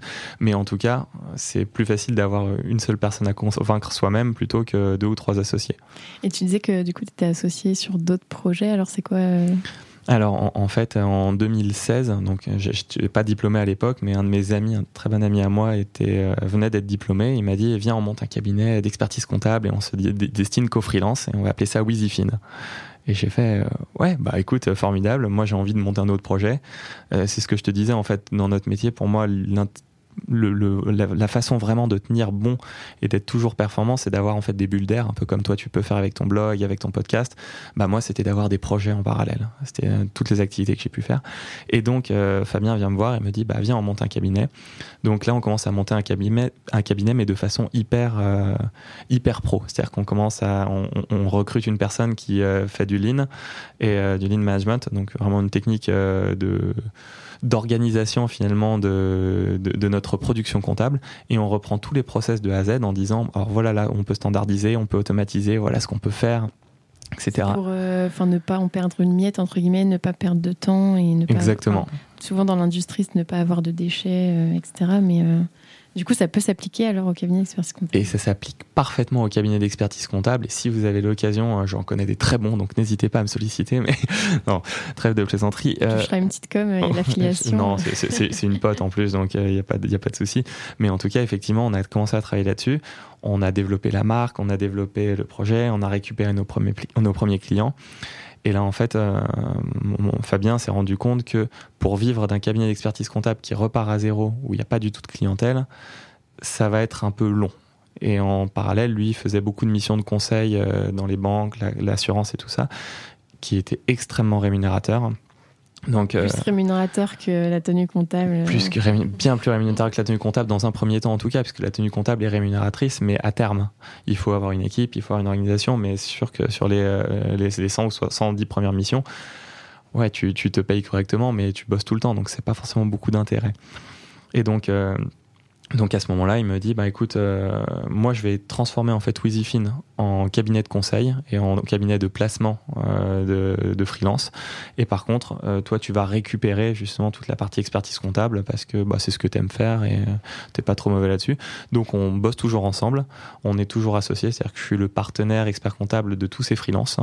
Et donc dès qu'il a quelqu'un qui rentre dans sa communauté qui cherche un expert comptable, en général ça passe par nous, donc ça c'est assez chouette.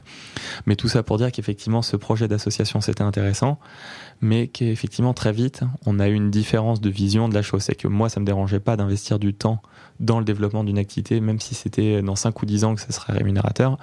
Lui, il avait besoin à ce moment-là d'une activité plus rémunératrice, et ce que je peux comprendre totalement.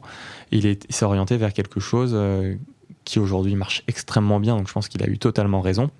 Mais en tout cas, voilà, quelque chose de différent ça, c'était un des premiers projets effectivement où j'ai été associé. Et le deuxième projet où j'ai été associé, c'est un petit peu plus récent, c'était il y a 4 ans. J'ai racheté un bar avec 13 associés dans le 5e arrondissement. Donc voilà, ça a permis de voir aussi un autre aspect euh, de, l'entrepreneuriat. Euh, plutôt dans un commerce euh, de, de liquide, mais c'était une super bonne expérience.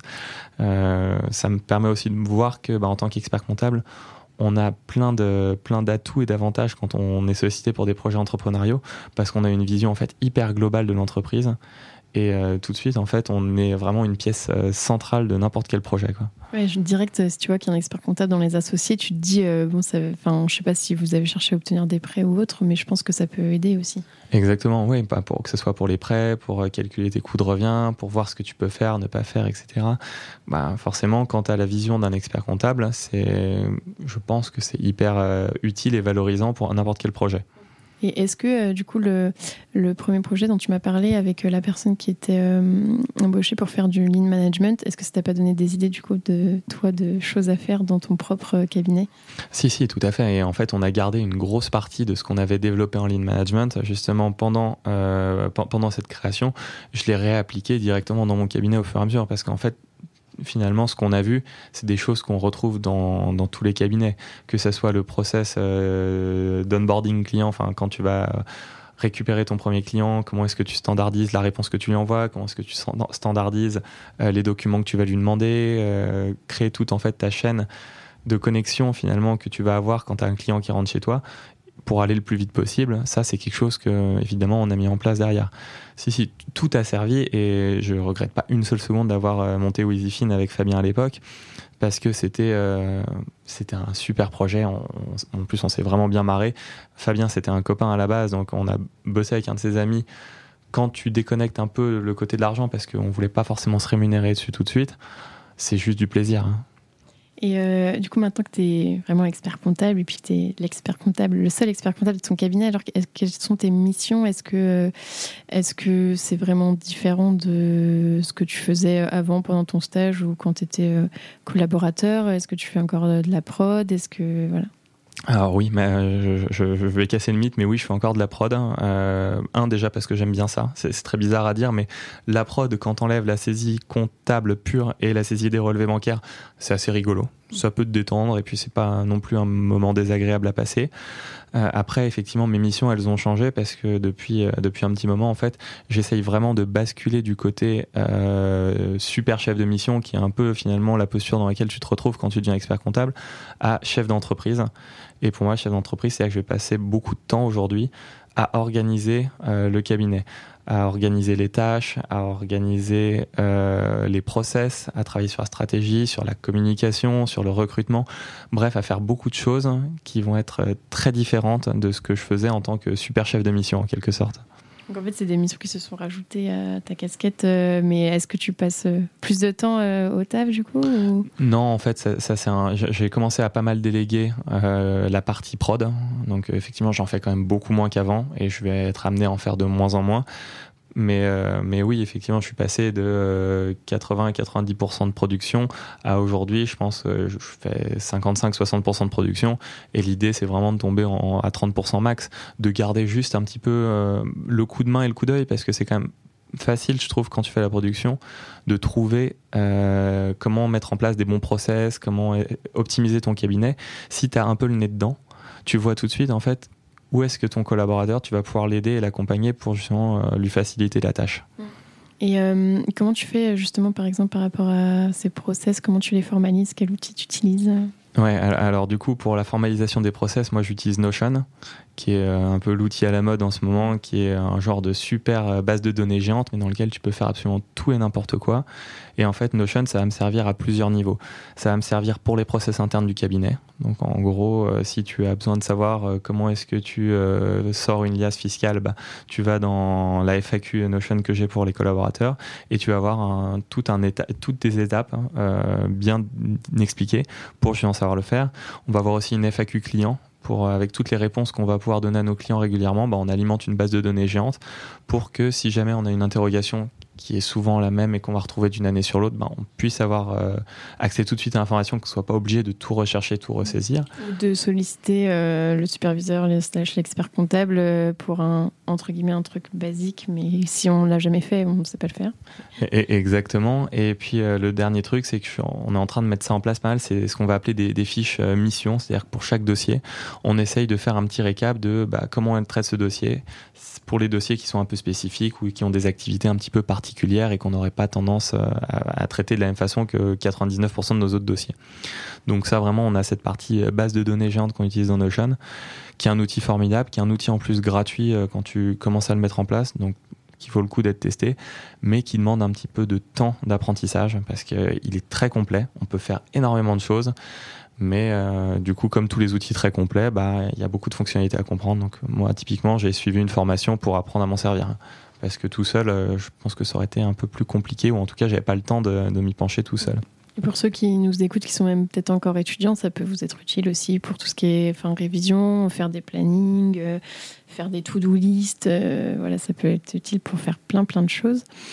donc là, c'est plutôt ce sur quoi tu, tu, travailles en ce moment. Et en plus, euh, tu publies aussi des fois sur LinkedIn euh, à ces sujets-là. Alors, comment ça t'est venu l'idée de publier sur LinkedIn? Parce que tu fais partie de, des rares experts comptables qui publient quand même. Il n'y en a pas beaucoup. Euh, voilà, Est-ce que ça t'a pas fait peur de publier? Dans quel but tu publies ah, Alors, en fait, ça j'ai eu cette envie qui a démarré l'année dernière, en 2021, pendant que j'étais en train de faire tout mon, mon processus d'apprentissage de, de coach certifié.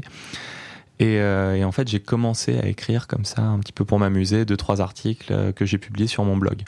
Puis euh, j'ai laissé passer du temps, j'en ai plus jamais reparlé. Et, et, puis je me suis dit, tiens, fin 2021, si on se lançait un nouveau défi, on va essayer de publier tous les jours pendant 30 jours et on va voir ce que ça donne. C'était un truc qui s'appelle Ship 30 for 30. C'est euh, un genre de formation où on t'explique comment publier sur Twitter notamment tous les jours euh, pendant 30 jours. Donc tu vas avoir des cours qui vont te donner un petit peu la motivation nécessaire, qui vont t'expliquer comment tu trouves tes sujets, comment tu trouves tes cibles, à qui tu vas parler, ce genre de choses. Et j'ai commencé comme ça pendant 30 jours. Puis à, la fin, à arriver à la fin de ces 30 jours, je me suis dit, je vais en faire 30 de plus, puis 30 de plus, et 30 de plus, et je suis arrivé à quasiment 6 mois d'affilée euh, ah oui, en publiant tous les jours. Là, je me suis un peu calmé ces derniers temps parce que ça, ça, prenait quand même un temps assez, assez considérable. Mais en tout cas, ça m'a permis vraiment de lancer ça. Et à ta question, est-ce que j'ai eu peur? Non, pas du tout. Parce que je publie déjà pour moi, et en fait, je pars avec euh, l'idée en tête que même si ça n'est utile qu'à une seule personne, ça valait le coup de le publier. Et donc, du coup, quand je publie quelque chose, je me demande toujours est-ce que je vais pouvoir donner une idée ou une information que moi j'aurais aimé connaître il y a quelques années qui aurait pu m'aider. Et c'est ouais, un peu pour ça aussi que j'ai décidé de publier essentiellement sur euh, l'organisation des cabinets d'expertise comptable, sur toutes ces choses-là en fait qui sont ma passion, clairement. Comment est-ce que tu organises? C'est un peu le côté ingénieur, comment est-ce que tu organises, comment est-ce que tu améliores tes process, ce genre de choses. Et, euh, du coup, je me suis rendu compte qu'il y avait quand même pas mal de demandes là-dessus. Ça m'a permis de rencontrer énormément de personnes, toi notamment, mais euh, j'ai fait des dizaines de visios avec des gens que j'ai rencontrés sur LinkedIn où on a pu échanger sur euh, nos pratiques, sur euh, nos visions du métier, sur comment est-ce qu'on voyait en fait finalement l'organisation du cabinet de demain. Ça m'a permis d'avoir des opportunités professionnelles, que ce soit en termes de clients, parce que j'ai des clients qui sont venus me voir en me disant ça a l'air vachement bien ce que vous faites, du coup j'aimerais bien qu'on travaille Oui, des clients totalement par hasard, mais en fait qui se sont rendus compte que bah, si je suis à peu près organisé dans la gestion de mon cabinet, c'est que je vais pouvoir organiser pour les gérer eux. Et, donc c'est assez, euh, assez rassurant finalement pour ton client aussi. Peut-être comparé à. C'était peut-être des clients qui avaient déjà un expert comptable, mais qui. Cet expert J'ai eu les deux. Peut-être qu'il n'avait pas le temps vraiment de. Enfin, des fois de vraiment accompagner le client parce que bah, c'était pas bien organisé en interne et que tu pas as à peine le temps pour faire tes échéances. Euh, ça va être compliqué pour euh, faire toute la partie valeur ajoutée. Ouais, et puis c'est aussi, je, je pense aujourd'hui que c'est une demande qu'on a de plus en plus, et moi c'est une des missions que j'essaye de vendre aujourd'hui et que je commence à arriver à vendre, c'est comment est-ce que tu accompagnes tes clients justement à s'organiser eux-mêmes pour euh, justement bah, dépasser en fait l'idée juste que euh, ton client en fait quand il crée sa boîte souvent il crée son travail mais il crée pas une société. Il crée juste un job. Et en fait en organisant bien sa société on va pouvoir l'aider à créer en fait vraiment une vraie structure dans laquelle il va peut-être encore faire un peu son job parce que c'est marrant et ça l'amuse, mais il va surtout arriver à déléguer, à mettre en place des process, à mettre en place une équipe, ce genre de choses, pour justement pouvoir euh, faire grossir sa structure et que ça soit plus euh, juste dépendant de lui. Mmh. Bah, c'est un peu ce que tu fais euh, où tu es passé d'expert comptable et tu essaies de Exactement. passer chef d'entreprise. Et, et, du coup, c'est vrai que bah, les gens qui vont suivre un peu ce que j'écris, ils vont pouvoir en fait se rendre compte que oui, c'est un process, mais que ça se fait très bien et qu'en plus, moi, je vais peut-être être amené à les aider. Même si à la base, j'écrivais surtout, je vais pas te mentir, pour me faire plaisir, euh, pour nourrir un peu ce, côté créatif qu'on peut, euh, qui, qui, peut être un petit peu manquant dans notre milieu. Bah, finalement, l'écriture, c'est un, un peu un exutoire. Tu parles de ce que tu as envie, ça te permet de mettre tes idées au clair, ça permet de donner de la motivation, de réfléchir à d'autres projets, d'essayer d'autres choses en, vrai, l'écriture, pour moi, c'est euh, quelque chose que je trouve hyper intéressant et que je, je, recommande à beaucoup de personnes. Je faisais pas mal de, je sais, pas, tu sais, de pratiques, genre d'écrire dans un journal le matin et tout ça, ah pour mettre mes idées un peu au clair le matin. Bah, en fait, j'ai juste arrêté cette pratique pour les mettre euh, au clair sur Internet. C'est juste un transfert d'écriture, même si j'écris pas, heureusement pour les gens qui me lisent la même chose. Mais, euh, mais voilà, c'est vraiment en fait un ça, nourrit ta créativité finalement l'écriture. En plus, si ça peut servir à une, voire plus euh, de personnes, c'est toujours toujours mieux. Et euh, du coup, tu parlais euh, au niveau euh, client et échange. Et est-ce que ça t'a apporté des choses, enfin, avec les difficultés de recrutement, etc. Est-ce que peut-être, est-ce que toi, tu as des difficultés à recruter ou pas Alors, pour l'instant, j'ai de la chance, j'ai pas de difficultés à recruter. là, je viens de, mais je, viens de recruter deux, deux, alternants en reconversion professionnelle de 27 et 28 ans. expliquer un peu l'histoire. tu sais que tu as fait un poste justement que tu devais en recruter qu'un. Oui, c'est ça. Alors, en, en fait, c'est parti très simple. J'ai mon plan d'organisation de cabinet sur les cinq prochaines années que j'ai mis à jour, remis à jour il y a pas très longtemps, puisque maintenant que j'ai atteint mes premiers objectifs, je sais où je veux aller. Et, euh, et, dans ce plan, ça nécessite de recruter plusieurs personnes. Et dans ce recrutement, je me suis dit, bah, je vais commencé par recruter un apprenti en me disant comme ça je vais pouvoir le former et puis l'intégrer à mon équipe et ça sera formidable. Donc je, poste une annonce euh, sur LinkedIn, sur Twitter, sur la Maconta. Merci la Maconta, très très bien. Et euh, dans la foulée, je reçois pas mal de candidatures, une dizaine de candidatures dans, les jours qui suivent. Donc je, je, recrute cette première personne, enfin je rencontre cette première personne, Anthony, avec qui il y a un très bon feeling, 28 ans, hyper motivé, il a envie de, comprendre ce que c'est que la compta, il a envie de s'impliquer. Et je me dis, bon, bah lui, clairement, j'ai envie qu'il bosse avec moi. Puis le lendemain, je reçois un coup de fil euh, d'un de ses copains, Hugo. Et euh, je me dis, bon, bah, je vais le prendre en entretien aussi. On commence à discuter. Je me dis, mais lui aussi, il est quand même formidable. Puis il m'explique un peu son histoire, que c'est son pote qui lui a passé l'annonce parce qu'ils ont bossé de façon collaborative en se disant, bah, au moins, il y en aura peut-être un de nous deux qui sera pris euh, chez LDAE. Donc ça vaut le coup qu'on passe l'entretien tous les deux et tout. Et je me suis dit, avec un état d'esprit aussi collaboratif, ça vaut le coup de prendre les deux. Parce qu'en fait, ils vont arriver à bien travailler ensemble. Ils ont une bonne mentalité tous les deux. Et je pense que la technique, euh, ça s'acquiert vraiment facilement. Euh, l'important pour moi, c'était vraiment de recruter des valeurs, de recruter un, comportement, une capacité de travail, mais pas forcément de la technique pure que je pourrais leur enseigner en quelques mois. Mmh. C'est une, jolie histoire. Et tu disais tout à l'heure, alors que quand tu as commencé à publier sur LinkedIn, c'était aussi euh, par rapport à ta formation de, coach. Alors, est-ce que tu peux expliquer euh, euh, pourquoi tu as fait cette formation et qu'est-ce que, qu'est-ce que ça t'apporte aujourd'hui? Qu'est-ce que tu fais? Alors, en, fait, l'histoire, ça, remonte à pas très longtemps. C'était, c'était, c'était fin 2020. je suis arrivé à un moment où je me suis dit, le conseil en tant qu'expert comptable, c'est génial. Sauf que ça serait bien que mes clients suivent mes conseils de temps en temps. Parce qu'on on a tous eu ces clients qui viennent nous voir en nous disant non mais là je comprends pas, qu'est-ce que vous feriez, qu'est-ce que vous feriez?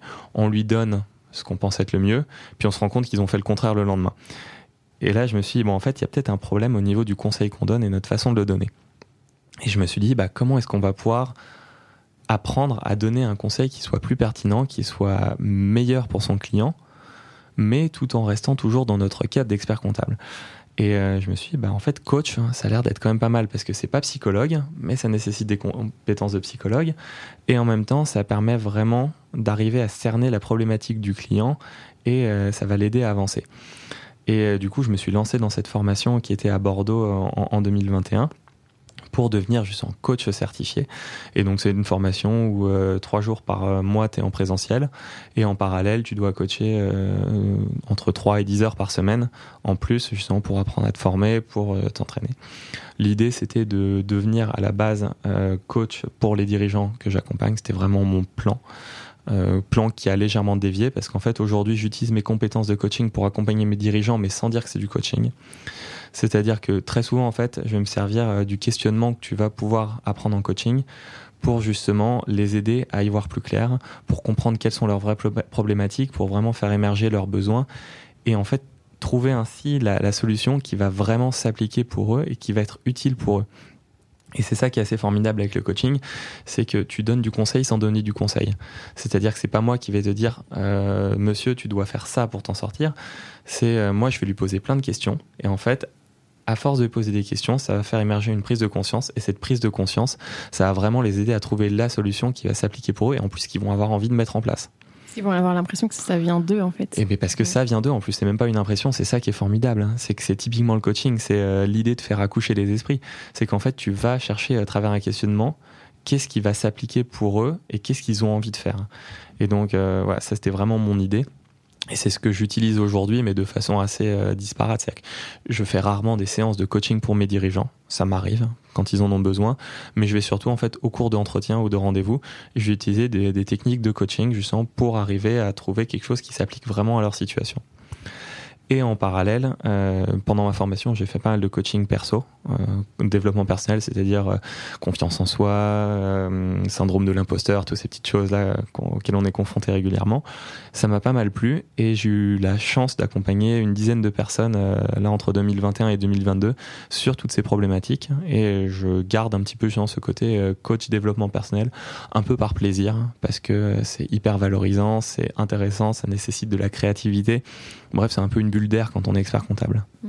Et donc tu disais que au final ça faisait partie de tes conseils aussi un peu d'expert comptable, c'est-à-dire que tu vends pas vraiment forcément la mission de coaching aux dirigeants, enfin ils te payent pas pour ça, c'est inclus dans euh, la prestation on va dire d'expertise comptable. Ouais, tout, tout, à fait. Alors, en, fait, aujourd'hui, on commence à en vendre un peu. On vend surtout des, des coachings pour la création d'entreprise. Par exemple, un dirigeant qui vient nous voir où il, est il a une idée de projet, mais il sait pas exactement où il veut aller.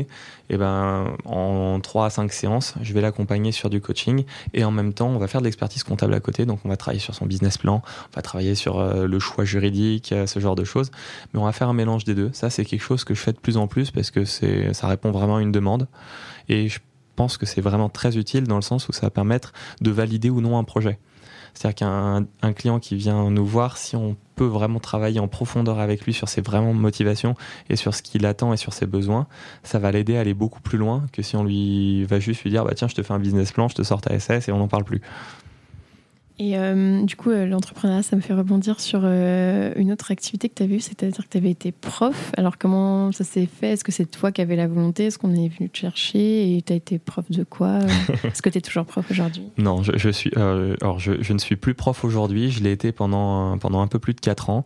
oui, en fait, on est venu me chercher parce que c'était quelqu'un qui a une école, euh, qui, tient un BTS euh, dans plusieurs euh, endroits en France, à Bordeaux, à Lyon, à Nice et à Paris, qui avait besoin d'un prof de compta pour animer justement les cours de comptabilité générale pour, le niveau BTS. Et en même temps, qui il cherchait à lancer une option entrepreneuriat.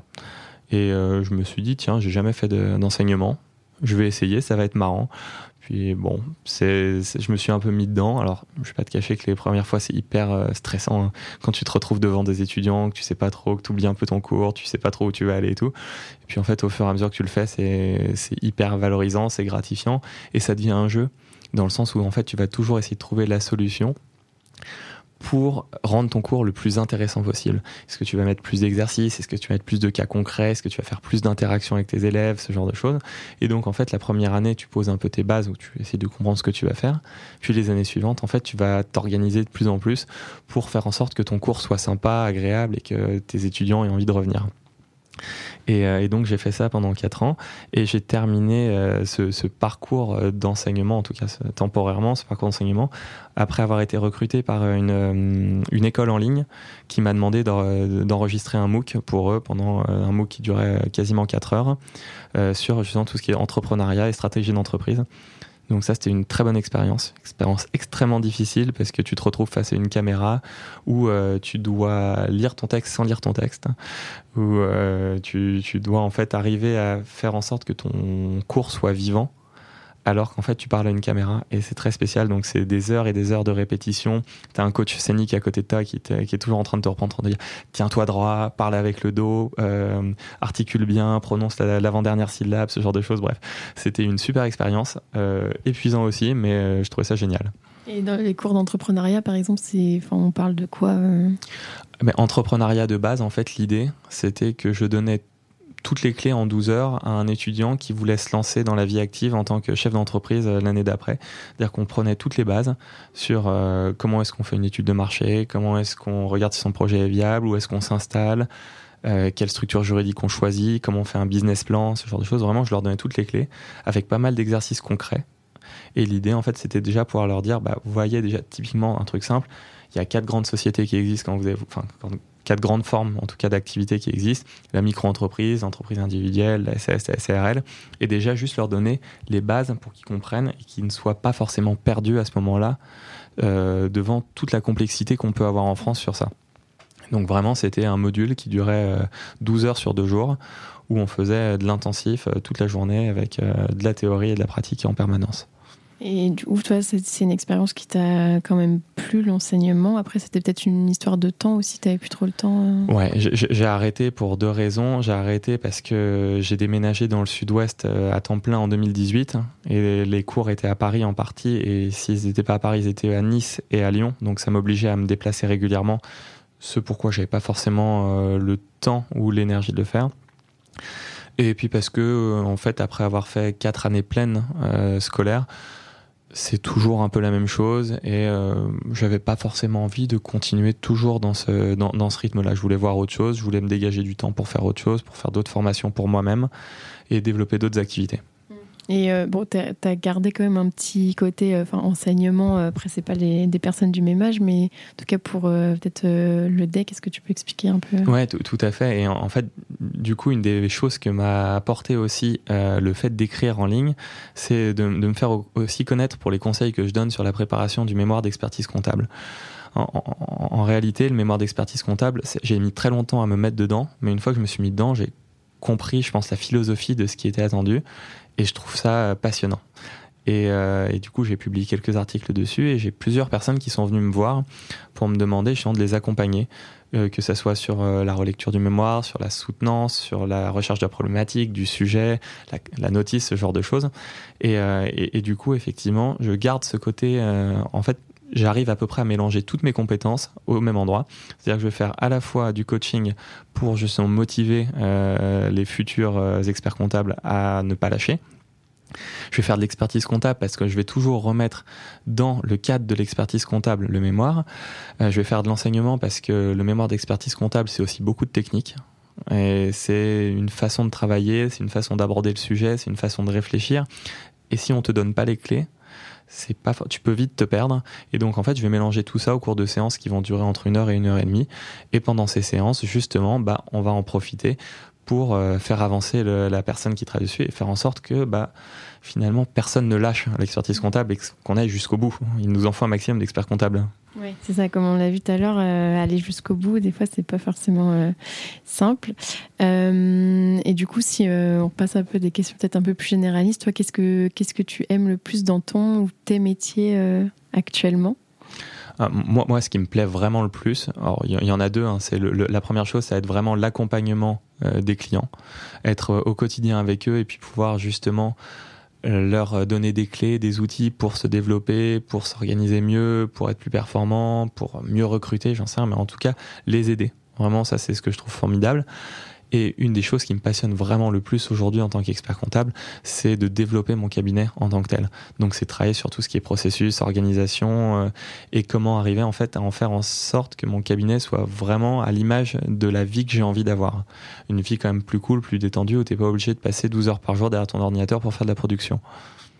Et, euh, tu disais tout à l'heure que tu avais des projets euh, aussi pour ton cabinet. Alors, c'est ton plan à 5 ans, alors sans forcément donner des chiffres ou autres, c'est comment tu l'as construit ton, ton plan C'est plutôt une vision euh, euh, un peu stratégique Est-ce qu'il y a des objectifs de chiffre d'affaires, de collaborateurs euh, comment, tu l'as construit On a des objectifs de chiffre d'affaires, effectivement. Qui, qui, sont assez, assez simples. Hein. Aujourd'hui, on doit tourner à peu près à 350 000 euros de chiffre. L'idée, c'est que dans 5 ans, on soit entre 5 et 600 à peu près. Donc pas forcément une très grosse progression, sachant qu'on ne veut pas faire du tout de croissance euh, euh externe. On veut, moi, je veux vraiment faire de la croissance par du recrutement interne et par du développement moi-même. Donc l'idée, effectivement, pour cette croissance, ça va commencer par le recrutement de deux collaborateurs à partir du 12 septembre prochain. Bienvenue Anthony et Hugo. Euh, de les former, de les intégrer pour que dans, dans deux ans, ils restent avec moi, le plus longtemps possible surtout. Et l'idée aussi, c'est de recruter un autre collaborateur comptable cette année ou l'année prochaine et un gestionnaire de paye en plus en parallèle. Donc de recruter pas mal de personnes. Euh, vraiment, c'est mon plan de cette année. C'est un recrutement massif, une formation massive. Mais pour ça, il faut quand même mettre en place un, cadre qui soit hyper structurant, hyper euh, facile à gérer à traiter pour mes collaborateurs et les nouvelles personnes qui rentrent, tout en n'oubliant pas que je ne veux pas abandonner les anciens. Donc, euh, il faut qu'ils comprennent que tout le monde a sa place dans le cabinet. C'est ça. Puis, enfin, du coup, ça améliore entre guillemets les conditions de travail des, actuels, des anciens, et euh, ça peut être aussi attractif pour les nouveaux de savoir, euh, bah, au niveau de l'onboarding collaborateur aussi, que ça soit simple et que c'est autonome. Ouais, c'est ça. Alors l'idée, moi, comme c'est vraiment des alternants qui n'ont pas d'expérience, je vais faire, je vais passer du temps avec eux pour les former parce que je veux vraiment leur donner un maximum de clés dès le début pour qu'ils soient autonomes. Et j'ai créé euh, déjà un petit parcours de certification en quelque sorte, euh, qui est un genre d'exercice complet où euh, tu vas vraiment de la, saisie de la facture via Dext, notre outil de, de pré-compta, jusqu'au relevé bancaire, jusqu'à la saisie de l'alias, etc. pour qu'ils voient vraiment en fait dès le début un, dossier de A à Z et qu'ils puissent avoir justement bah, l'opportunité de travailler tout de suite même sans avoir de compétences et surtout sans risque pour eux. C'est-à-dire que s'ils font des conneries, ben, ils font des conneries, c'est pas grave. Et l'idée, voilà, c'est qu'à chaque étape euh, de, de, de, ces exercices, ils valident certains points pour justement devenir assez vite autonome sur euh, la tenue complète d'un dossier et qu'on puisse passer à autre chose parce que la tenue complète, c'est pas pour ça non plus que je veux qu'ils viennent dans le cabinet. Ah, c'est sympa, du coup, c'est des dossiers tests un peu où du coup, ils peuvent s'entraîner. Euh. Ouais, c'est basé en fait sur un, un vrai dossier. À la base, je cherchais un dossier qui correspondait plus ou moins à mon client lambda. Et en fait, euh, je l'ai créé en mode euh, test. Hein, et j'ai recréé en fait vraiment euh, tout de A à Z, comme s'il n'avait pas été saisi depuis le début. Comme ça, en fait, le, collaborateur qui se met dedans peut vraiment voir exactement ce qu'il va voir quand il sera face à un dossier pareil dans quelques années. Ok, ah, c'est super, super sympa. En tout cas, moi, je trouve que c'est une bonne idée. Et du coup, on a vu ce que tu aimais. Et qu'est-ce que tu aimes le moins Ou est-ce qu'il y a des choses que tu n'aimes pas? La prod, toi, t'aimes bien ça La prod, j'aime bien ça, c'est pas le problème. En, fait, c'est pas tant les missions que je n'aime pas, c'est le fait d'en faire trop parfois. Là, typiquement, euh, juste avant de partir en congé, c'est-à-dire ce soir, euh, j'ai pas mal, j'ai dû faire pas mal de choses et terminer pas mal de choses. Ouais, j'arrive un peu à saturation parfois, et puis euh, honnêtement, en fait, c'est la répétition trop trop de fois de certaines choses qui est fatigante. Une mission en tant que telle est pas fatigante, c'est juste quand tu fais 50 fois la même chose, là ça devient un peu saoulant. C'est ça que j'aime pas particulièrement. Après, non, ce que je n'aime pas vraiment, en fait, c'est plutôt quand euh, ça manque d'organisation. Dans le sens où, euh, tu vois, typiquement, quand un client veut me parler, je préfère qu'ils prennent rendez-vous sur. J'ai un Calendly, mm. qu'ils prennent rendez-vous avec moi directement sur Calendly, plutôt que de m'appeler à l'arrache, parce qu'en fait, souvent, moi, mon programme, il est hyper carré. Et si je décroche avec mon client, bah, en fait, ça va foutre en l'air ma journée. Et donc, parfois, je le fais parce que je sais qu'il y a des urgences, mais c'est pas forcément c'est ça, c'est ça que je vais pas aimer dans notre métier. C'est qu'on va être sollicité à tout bout de champ en permanence et euh, ça peut être fatigant. Oui, c'est ça, c'est que des fois, tu as prévu de, as des échéances ou des choses à faire dans ta journée et puis tu as un, voire plusieurs clients qui t'appellent et qui au final te décalent et tu n'arrives pas forcément à avoir des plages de travail. Euh, je crois que tu avais peut-être fait un post dessus et que, enfin, avoir des plages où tu te dis, bah, sur ces moments-là, je bosse et. Euh, c'est ça, exactement. Ouais, je fais, bon, en fait, je, je promouvois le time, je promeux le time blocking dans le cabinet, c'est-à-dire qu'en fait, tu vas te réserver des plages d'une heure et demie euh, dans ton calendrier que tu vas bloquer comme si c'était des rendez-vous clients. Et sur cette heure et demie, tu vas bosser à fond euh, sur ton dossier. Comme ça, ça te permet de faire un truc bien, de le faire tranquillement, pas y revenir 50 fois dessus. Sauf que c'est valable à condition que personne te dérange et à condition que tu n'es pas un client qui t'appelle. Et typiquement, effectivement, quand tu as des clients qui, euh, qui vont t'appeler pour des urgences ou pas d'ailleurs, c'est pas forcément le cas, ça peut rendre un peu euh, le, travail compliqué. Et moi, c'est ça qui peut me poser problème aujourd'hui, c'est euh, le fait de devoir à la fois être disponible tout le temps et de pas pouvoir l'être. Mmh. Et tu sais que, alors je sais pas si tu connais, mais moi j'avais assisté du coup à une conférence c'était à la Grande Journée du numérique en Bretagne. C'était sur euh, le modèle, euh, je crois que c'était danois.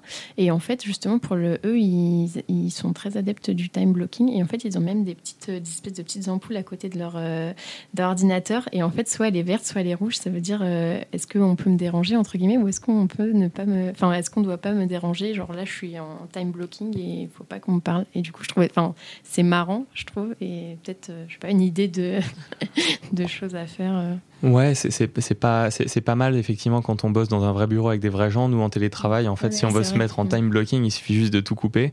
Et c'est ce qu'on fait hein, clairement parce que encore une fois, on n'est pas des ambulanciers, on n'est pas des urgentistes, on n'a pas l'obligation de répondre à son client tout de suite. On a l'obligation de répondre rapidement. Rapidement, c'est pas dire immédiatement. Et donc typiquement, moi, ce que je demande, c'est qu'on rappelle tout le monde dans la journée mais qu'on le rappelle à un moment où on a le temps de le faire et pas en fait un moment où on est en plein sur un dossier et que ça va complètement nous décaler après. Donc pour moi, en général, l'idéal, c'est de rappeler soit en fin de matinée, soit en début d'après-midi. Comme ça, ça permet, s'il y a vraiment une urgence, d'avoir le temps de la traiter. Mais c'est rare aujourd'hui qu'on ait des urgences euh, qui soient qu'on doit faire dans les 24 heures. Enfin, ça n'arrive pas. Souvent, en fait, c'est juste un coup de stress d'un client. Et euh, ce coup de stress, ça va être à l'expert comptable ou à ses collaborateurs et son équipe de le gérer. Mmh. Oui, c'est vrai que j'avais oublié l'aspect 100% euh, télétravail. Du coup, la petite, la petite loupiote n'a pas grand intérêt. Est-ce que tu es fier de ton parcours et pourquoi? Est-ce que je suis fier de mon parcours? Oui. Euh, oui, oui. Pourquoi? Parce que je pense que pour aller jusqu'au bout de l'expertise comptable, il faut une bonne forme de résilience. Et typiquement, euh, j'ai passé le diplôme, enfin j'ai passé la soutenance d'expertise comptable trois jours après avoir perdu mon père. Donc euh, ouais, je, suis assez fier dans le sens où il faut arriver à être hyper solide du début à la fin. C'est un parcours qui est long, qui est difficile et qui est hyper gratifiant. et en même temps qui t'ouvre tellement de portes et tellement de possibilités derrière que je trouve ça formidable. Top. Euh, au niveau de l'équilibre vie pro vie perso, alors on sait qu'à un moment euh, tu dormais au cabinet. Est-ce que c'est peut-être quelque chose aussi sur lequel tu veux travailler pour te dégager du temps euh, Comment tu t'organises toi? Ouais, alors je, suis vraiment un très mauvais exemple pour ça parce que ma compagne est enseignante de français et en même temps elle fait une thèse. Donc autant te dire que tous les deux on travaille en permanence, donc on se rend pas trop compte en fait quand on travaille et on travaille un peu tout le temps. Euh, j'ai l'impression d'avoir un bon équilibre parce que je fais beaucoup de sport, ça me passionne, j'ai le temps de faire toutes les formations que j'ai envie de faire, de voir tous les gens que j'ai envie de voir. Après, encore une fois, je crois pas en fait à un équilibre qui serait une sorte de moyenne. Pour moi, l'équilibre en fait, c'est juste arriver à arbitrer entre beaucoup de travail, pas beaucoup de travail, beaucoup de travail, pas beaucoup de travail, et trouver justement en fait euh, de l'épanouissement euh, entre ces deux schémas qui sont le repos et le travail permanent. Mais si tu fais quelque chose qui te plaît, l'équilibre en fait, il est là. Il vient vraiment dans l'intérêt des tâches que tu vas effectuer. Oui, c'est ça. Enfin, l'équilibre, euh, enfin, chacun a son propre équilibre, et peut-être que aussi en fonction de la période de ta vie, ça va être euh, plus du boulot, plus du perso. Enfin, il n'y a pas de règles. Et enfin, tu disais, oui, je suis pas un très bon exemple, mais en soi, si tu aimes ce que tu fais et si toi, tu es OK avec le fait de travailler beaucoup, c'est ton équilibre à toi et il n'y a pas de honte à avoir. Euh. Oui, et puis encore une fois, à partir du moment où je travaille sur des choses qui m'intéressent, sur le développement de mon cabinet, sur de la mise en place de procédures, ce genre de choses qui me passionnent, j'ai pas l'impression de travailler en fait. Hein. C'est juste rigolo et je suis content de le faire. Hein. Est-ce qu'il y avait des, il y a des choses que tu referais différemment si c'était à refaire? Je sais pas. Est-ce que tu passerais ton deck plus tôt? Est-ce que c'est très difficile en fait de répondre à cette question parce que en fait, c'est toutes les erreurs que j'ai pu faire qui font que je suis avec toi aujourd'hui, je pense. Et euh, qu'on discute de ça. Et si j'avais pas fait ces erreurs, ouais, j'aurais peut-être gagné euh, trois ans pour mon deck, euh, j'aurais peut-être gagné un peu plus d'argent au début, mais est-ce que j'aurais eu la maturité nécessaire? Est-ce qu'au contraire, ça m'aurait pas fait vriller ou je me serais pas fait chier J'arrive pas à savoir? Il y a certaines choses, effectivement, que je referais différemment qui m'ont rien apporté. J'ai tenté de placer certaines missions qui valaient pas le coup, euh, des, choses comme ça, où je suis un peu parti bille en tête parce que c'est ma façon de fonctionner. C'est-à-dire que j'ai envie de faire quelque chose, je le teste et puis après je vois si ça marche ou pas. Et euh, il y a deux, trois trucs, je me dis que j'aurais peut-être intérêt à réfléchir avant de le faire. C'est pas grave, c'était un peu. J'ai perdu de l'argent, j'ai perdu un petit peu de temps, il n'y a rien de catastrophique, mais globalement, euh, oui, réfléchir un peu plus et puis anticiper certaines choses. Après, tu te serais peut-être euh, dit c'est dommage de ne pas l'avoir testé si tu l'avais pas fait aussi. Peut-être aussi, on ne sait pas. Je, pense qu'en fait, toutes les erreurs ou les échecs qu'on peut avoir sont formateurs. Hein. Euh, et au contraire, il faut pas s'arrêter à ça. C'est ça qui fait euh, le sel d'une carrière, en fait, finalement. C'est de se planter, de recommencer et de faire mieux de la fois d'après. C'est ça. Et si j'avais un conseil à donner au Geoffrey qui, a, qui avait 20 ans, alors il était en école de commerce hein. Ah, il était en école de commerce, il était en train de terminer. Il, doutait encore sur euh, si sa voie c'était le marketing ou le. Ouais, euh, déjà, en fait, le, vrai conseil que je me donnerais il y a, pour le Geoffrey d'il y a 20 ans, ça serait vraiment en fait de, de, me faire confiance. J'ai eu un syndrome de l'imposteur pendant des années, alors qu'en fait, je pense que c'était pas mérité. Mais euh, juste apprendre à se faire confiance et apprendre à. Ouais, c'est ça, tout simplement, à, à savoir que ce que. Je, je suis pas mauvais dans ce que je fais, voire on peut dire que je suis bon. Et je, l'étais déjà à l'époque et juste voilà, arriver à me le dire et à le comprendre et à l'accepter. top. Euh, juste, on a une petite partie euh, de questions, euh, questions-réponses sur les auditeurs, les questions qui t'ont posées. Est-ce que c'est pas compliqué quand on est un cabinet 100% digital au niveau de la culture d'entreprise, etc. Enfin, le sentiment d'appartenance. comment comment vous gérez ça? Alors si, c'est très compliqué au début parce que en fait quand tu bascules en 100% télétravail et surtout pendant le Covid ça t'interdit de te voir. Donc en fait il va falloir recréer des rituels. Et en fait nous les rituels on les a recréés euh, via Zoom dans un premier temps où on se fait plein de Zoom qui ne servent à rien. En tant que tel on va juste discuter échanger nos news euh, dire du mal euh, les uns des autres, s'insulter, enfin ce que tu veux, mais en tout cas juste. On s'assure avant que la personne soit pas dans la même si, salle si, Zoom. Mais si, bien sûr, au contraire, on n'hésite pas à se clasher entre nous. C'est ça aussi qui fait le truc qui, qui, est un peu marrant. Mais voilà, en fait, on, on a des zooms un peu communs et ce que j'ai commencé à mettre en place cette année et qu'on va vraiment beaucoup développer, ça va être des journées de regroupement où en fait on se retrouve tous à un endroit et on va faire un peu des trucs euh, un peu classiques, hein. escape game, un bon resto, aller se prendre une bière tous ensemble, ce genre de choses. Passer des moments, un peu de formation parce qu'il faut que ça garde quand même un petit côté euh, de travail, histoire de dire. Mm. Mais voilà, en tout cas, passer un bon moment tous ensemble et garder. Mais euh, les, zooms réguliers, ce qu'on appelle nos, nos, nos, coffee time, c'est déjà pas mal. Ouais, c'est des pistes, euh, mais c'est sûr que dans tous les cas, quand on n'est pas en rien ne remplace le présentiel, donc euh, Et un Slack. Mm. Et Ouais. un- Slack, c'est indispensable, où là, tu peux échanger tout le temps, H24, et ça, c'est formidable. Et tu t'es pas dit euh, peut-être Teams parce que Teams tu peux faire et euh, entre guillemets ça et la fonction Zoom pour faire euh, les les calls et euh, la fonction message euh, du Slack. euh. Non, on aimait bien le Slack, c'est la façon de fonctionner, ça, ça, ça, tournait bien pour nous. Et euh, on, on se rajoute des zooms de temps en temps. Après, on s'envoie des liens. Sur Slack, c'est hyper simple aussi. Tu peux créer une ta réunion sur Slack aussi directement et ça l'ouvre à côté.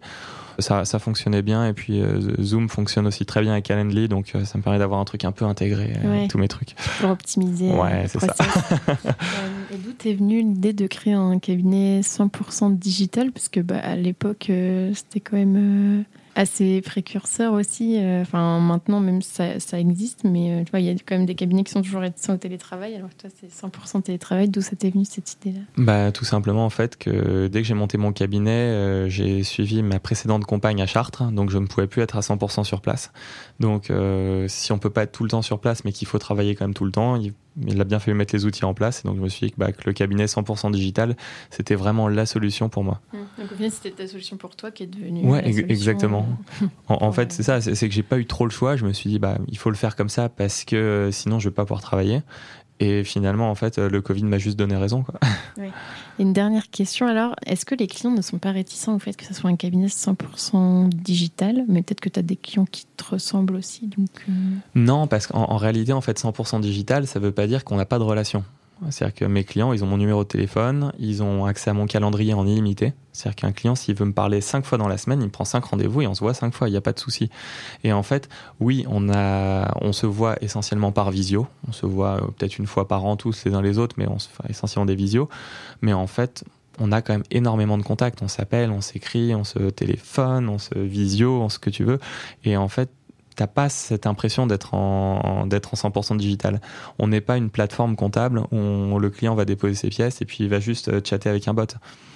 On est vraiment un cabinet 100% digital pour tout ce qui est production, mais par contre, on a vraiment un aspect très humain dans, euh, dans tout notre travail. Et au niveau des rendez-vous clients, du coup, ça se passe. Il y en a qui sont à distance et il y en a qui sont en présentiel ou comment Pour les clients Ouais, les rendez-vous bilan par exemple. Euh, ouais, les, alors les trois quarts se font en visio maintenant. Typiquement aussi parce que je crois que ça a pas mal arrangé tous les clients parisiens que j'avais. Parce qu'encore une fois, se déplacer dans Paris, c'est compliqué. Et donc la visio, ça se présentait bien. Après, quand euh, je, je viens quand même régulièrement sur Paris, je viens une fois par mois sur Paris. Donc à ce moment-là, j'essaye toujours de voir euh, deux, trois, quatre clients, d'aller faire des déjeuners, des dîners, histoire de garder un contact un peu sympa. Parce que c'est ça aussi qui fait le- l'intérêt de notre métier. Super, bon, on va se laisser là-dessus. Alors merci beaucoup Geoffrey pour ton temps. Merci à toi, Julie. Et puis bah, bonne euh, continuation, bonnes vacances. Merci beaucoup. Félicitations, tu as été au bout de cet épisode. Aide-moi à faire connaître le podcast en choisissant parmi ces trois options. Le plus rapide d'abord, c'est de me donner 5 étoiles sur ton appui de podcast préféré. Le second, c'est d'écrire un gentil commentaire pour m'encourager et pour faire plaisir à l'algorithme. Et bien sûr, tu peux aussi en parler autour de toi. Enfin, le top du top, ça serait forcément de faire les trois. Pour découvrir le prochain épisode, je te donne rendez-vous dimanche prochain à 10h.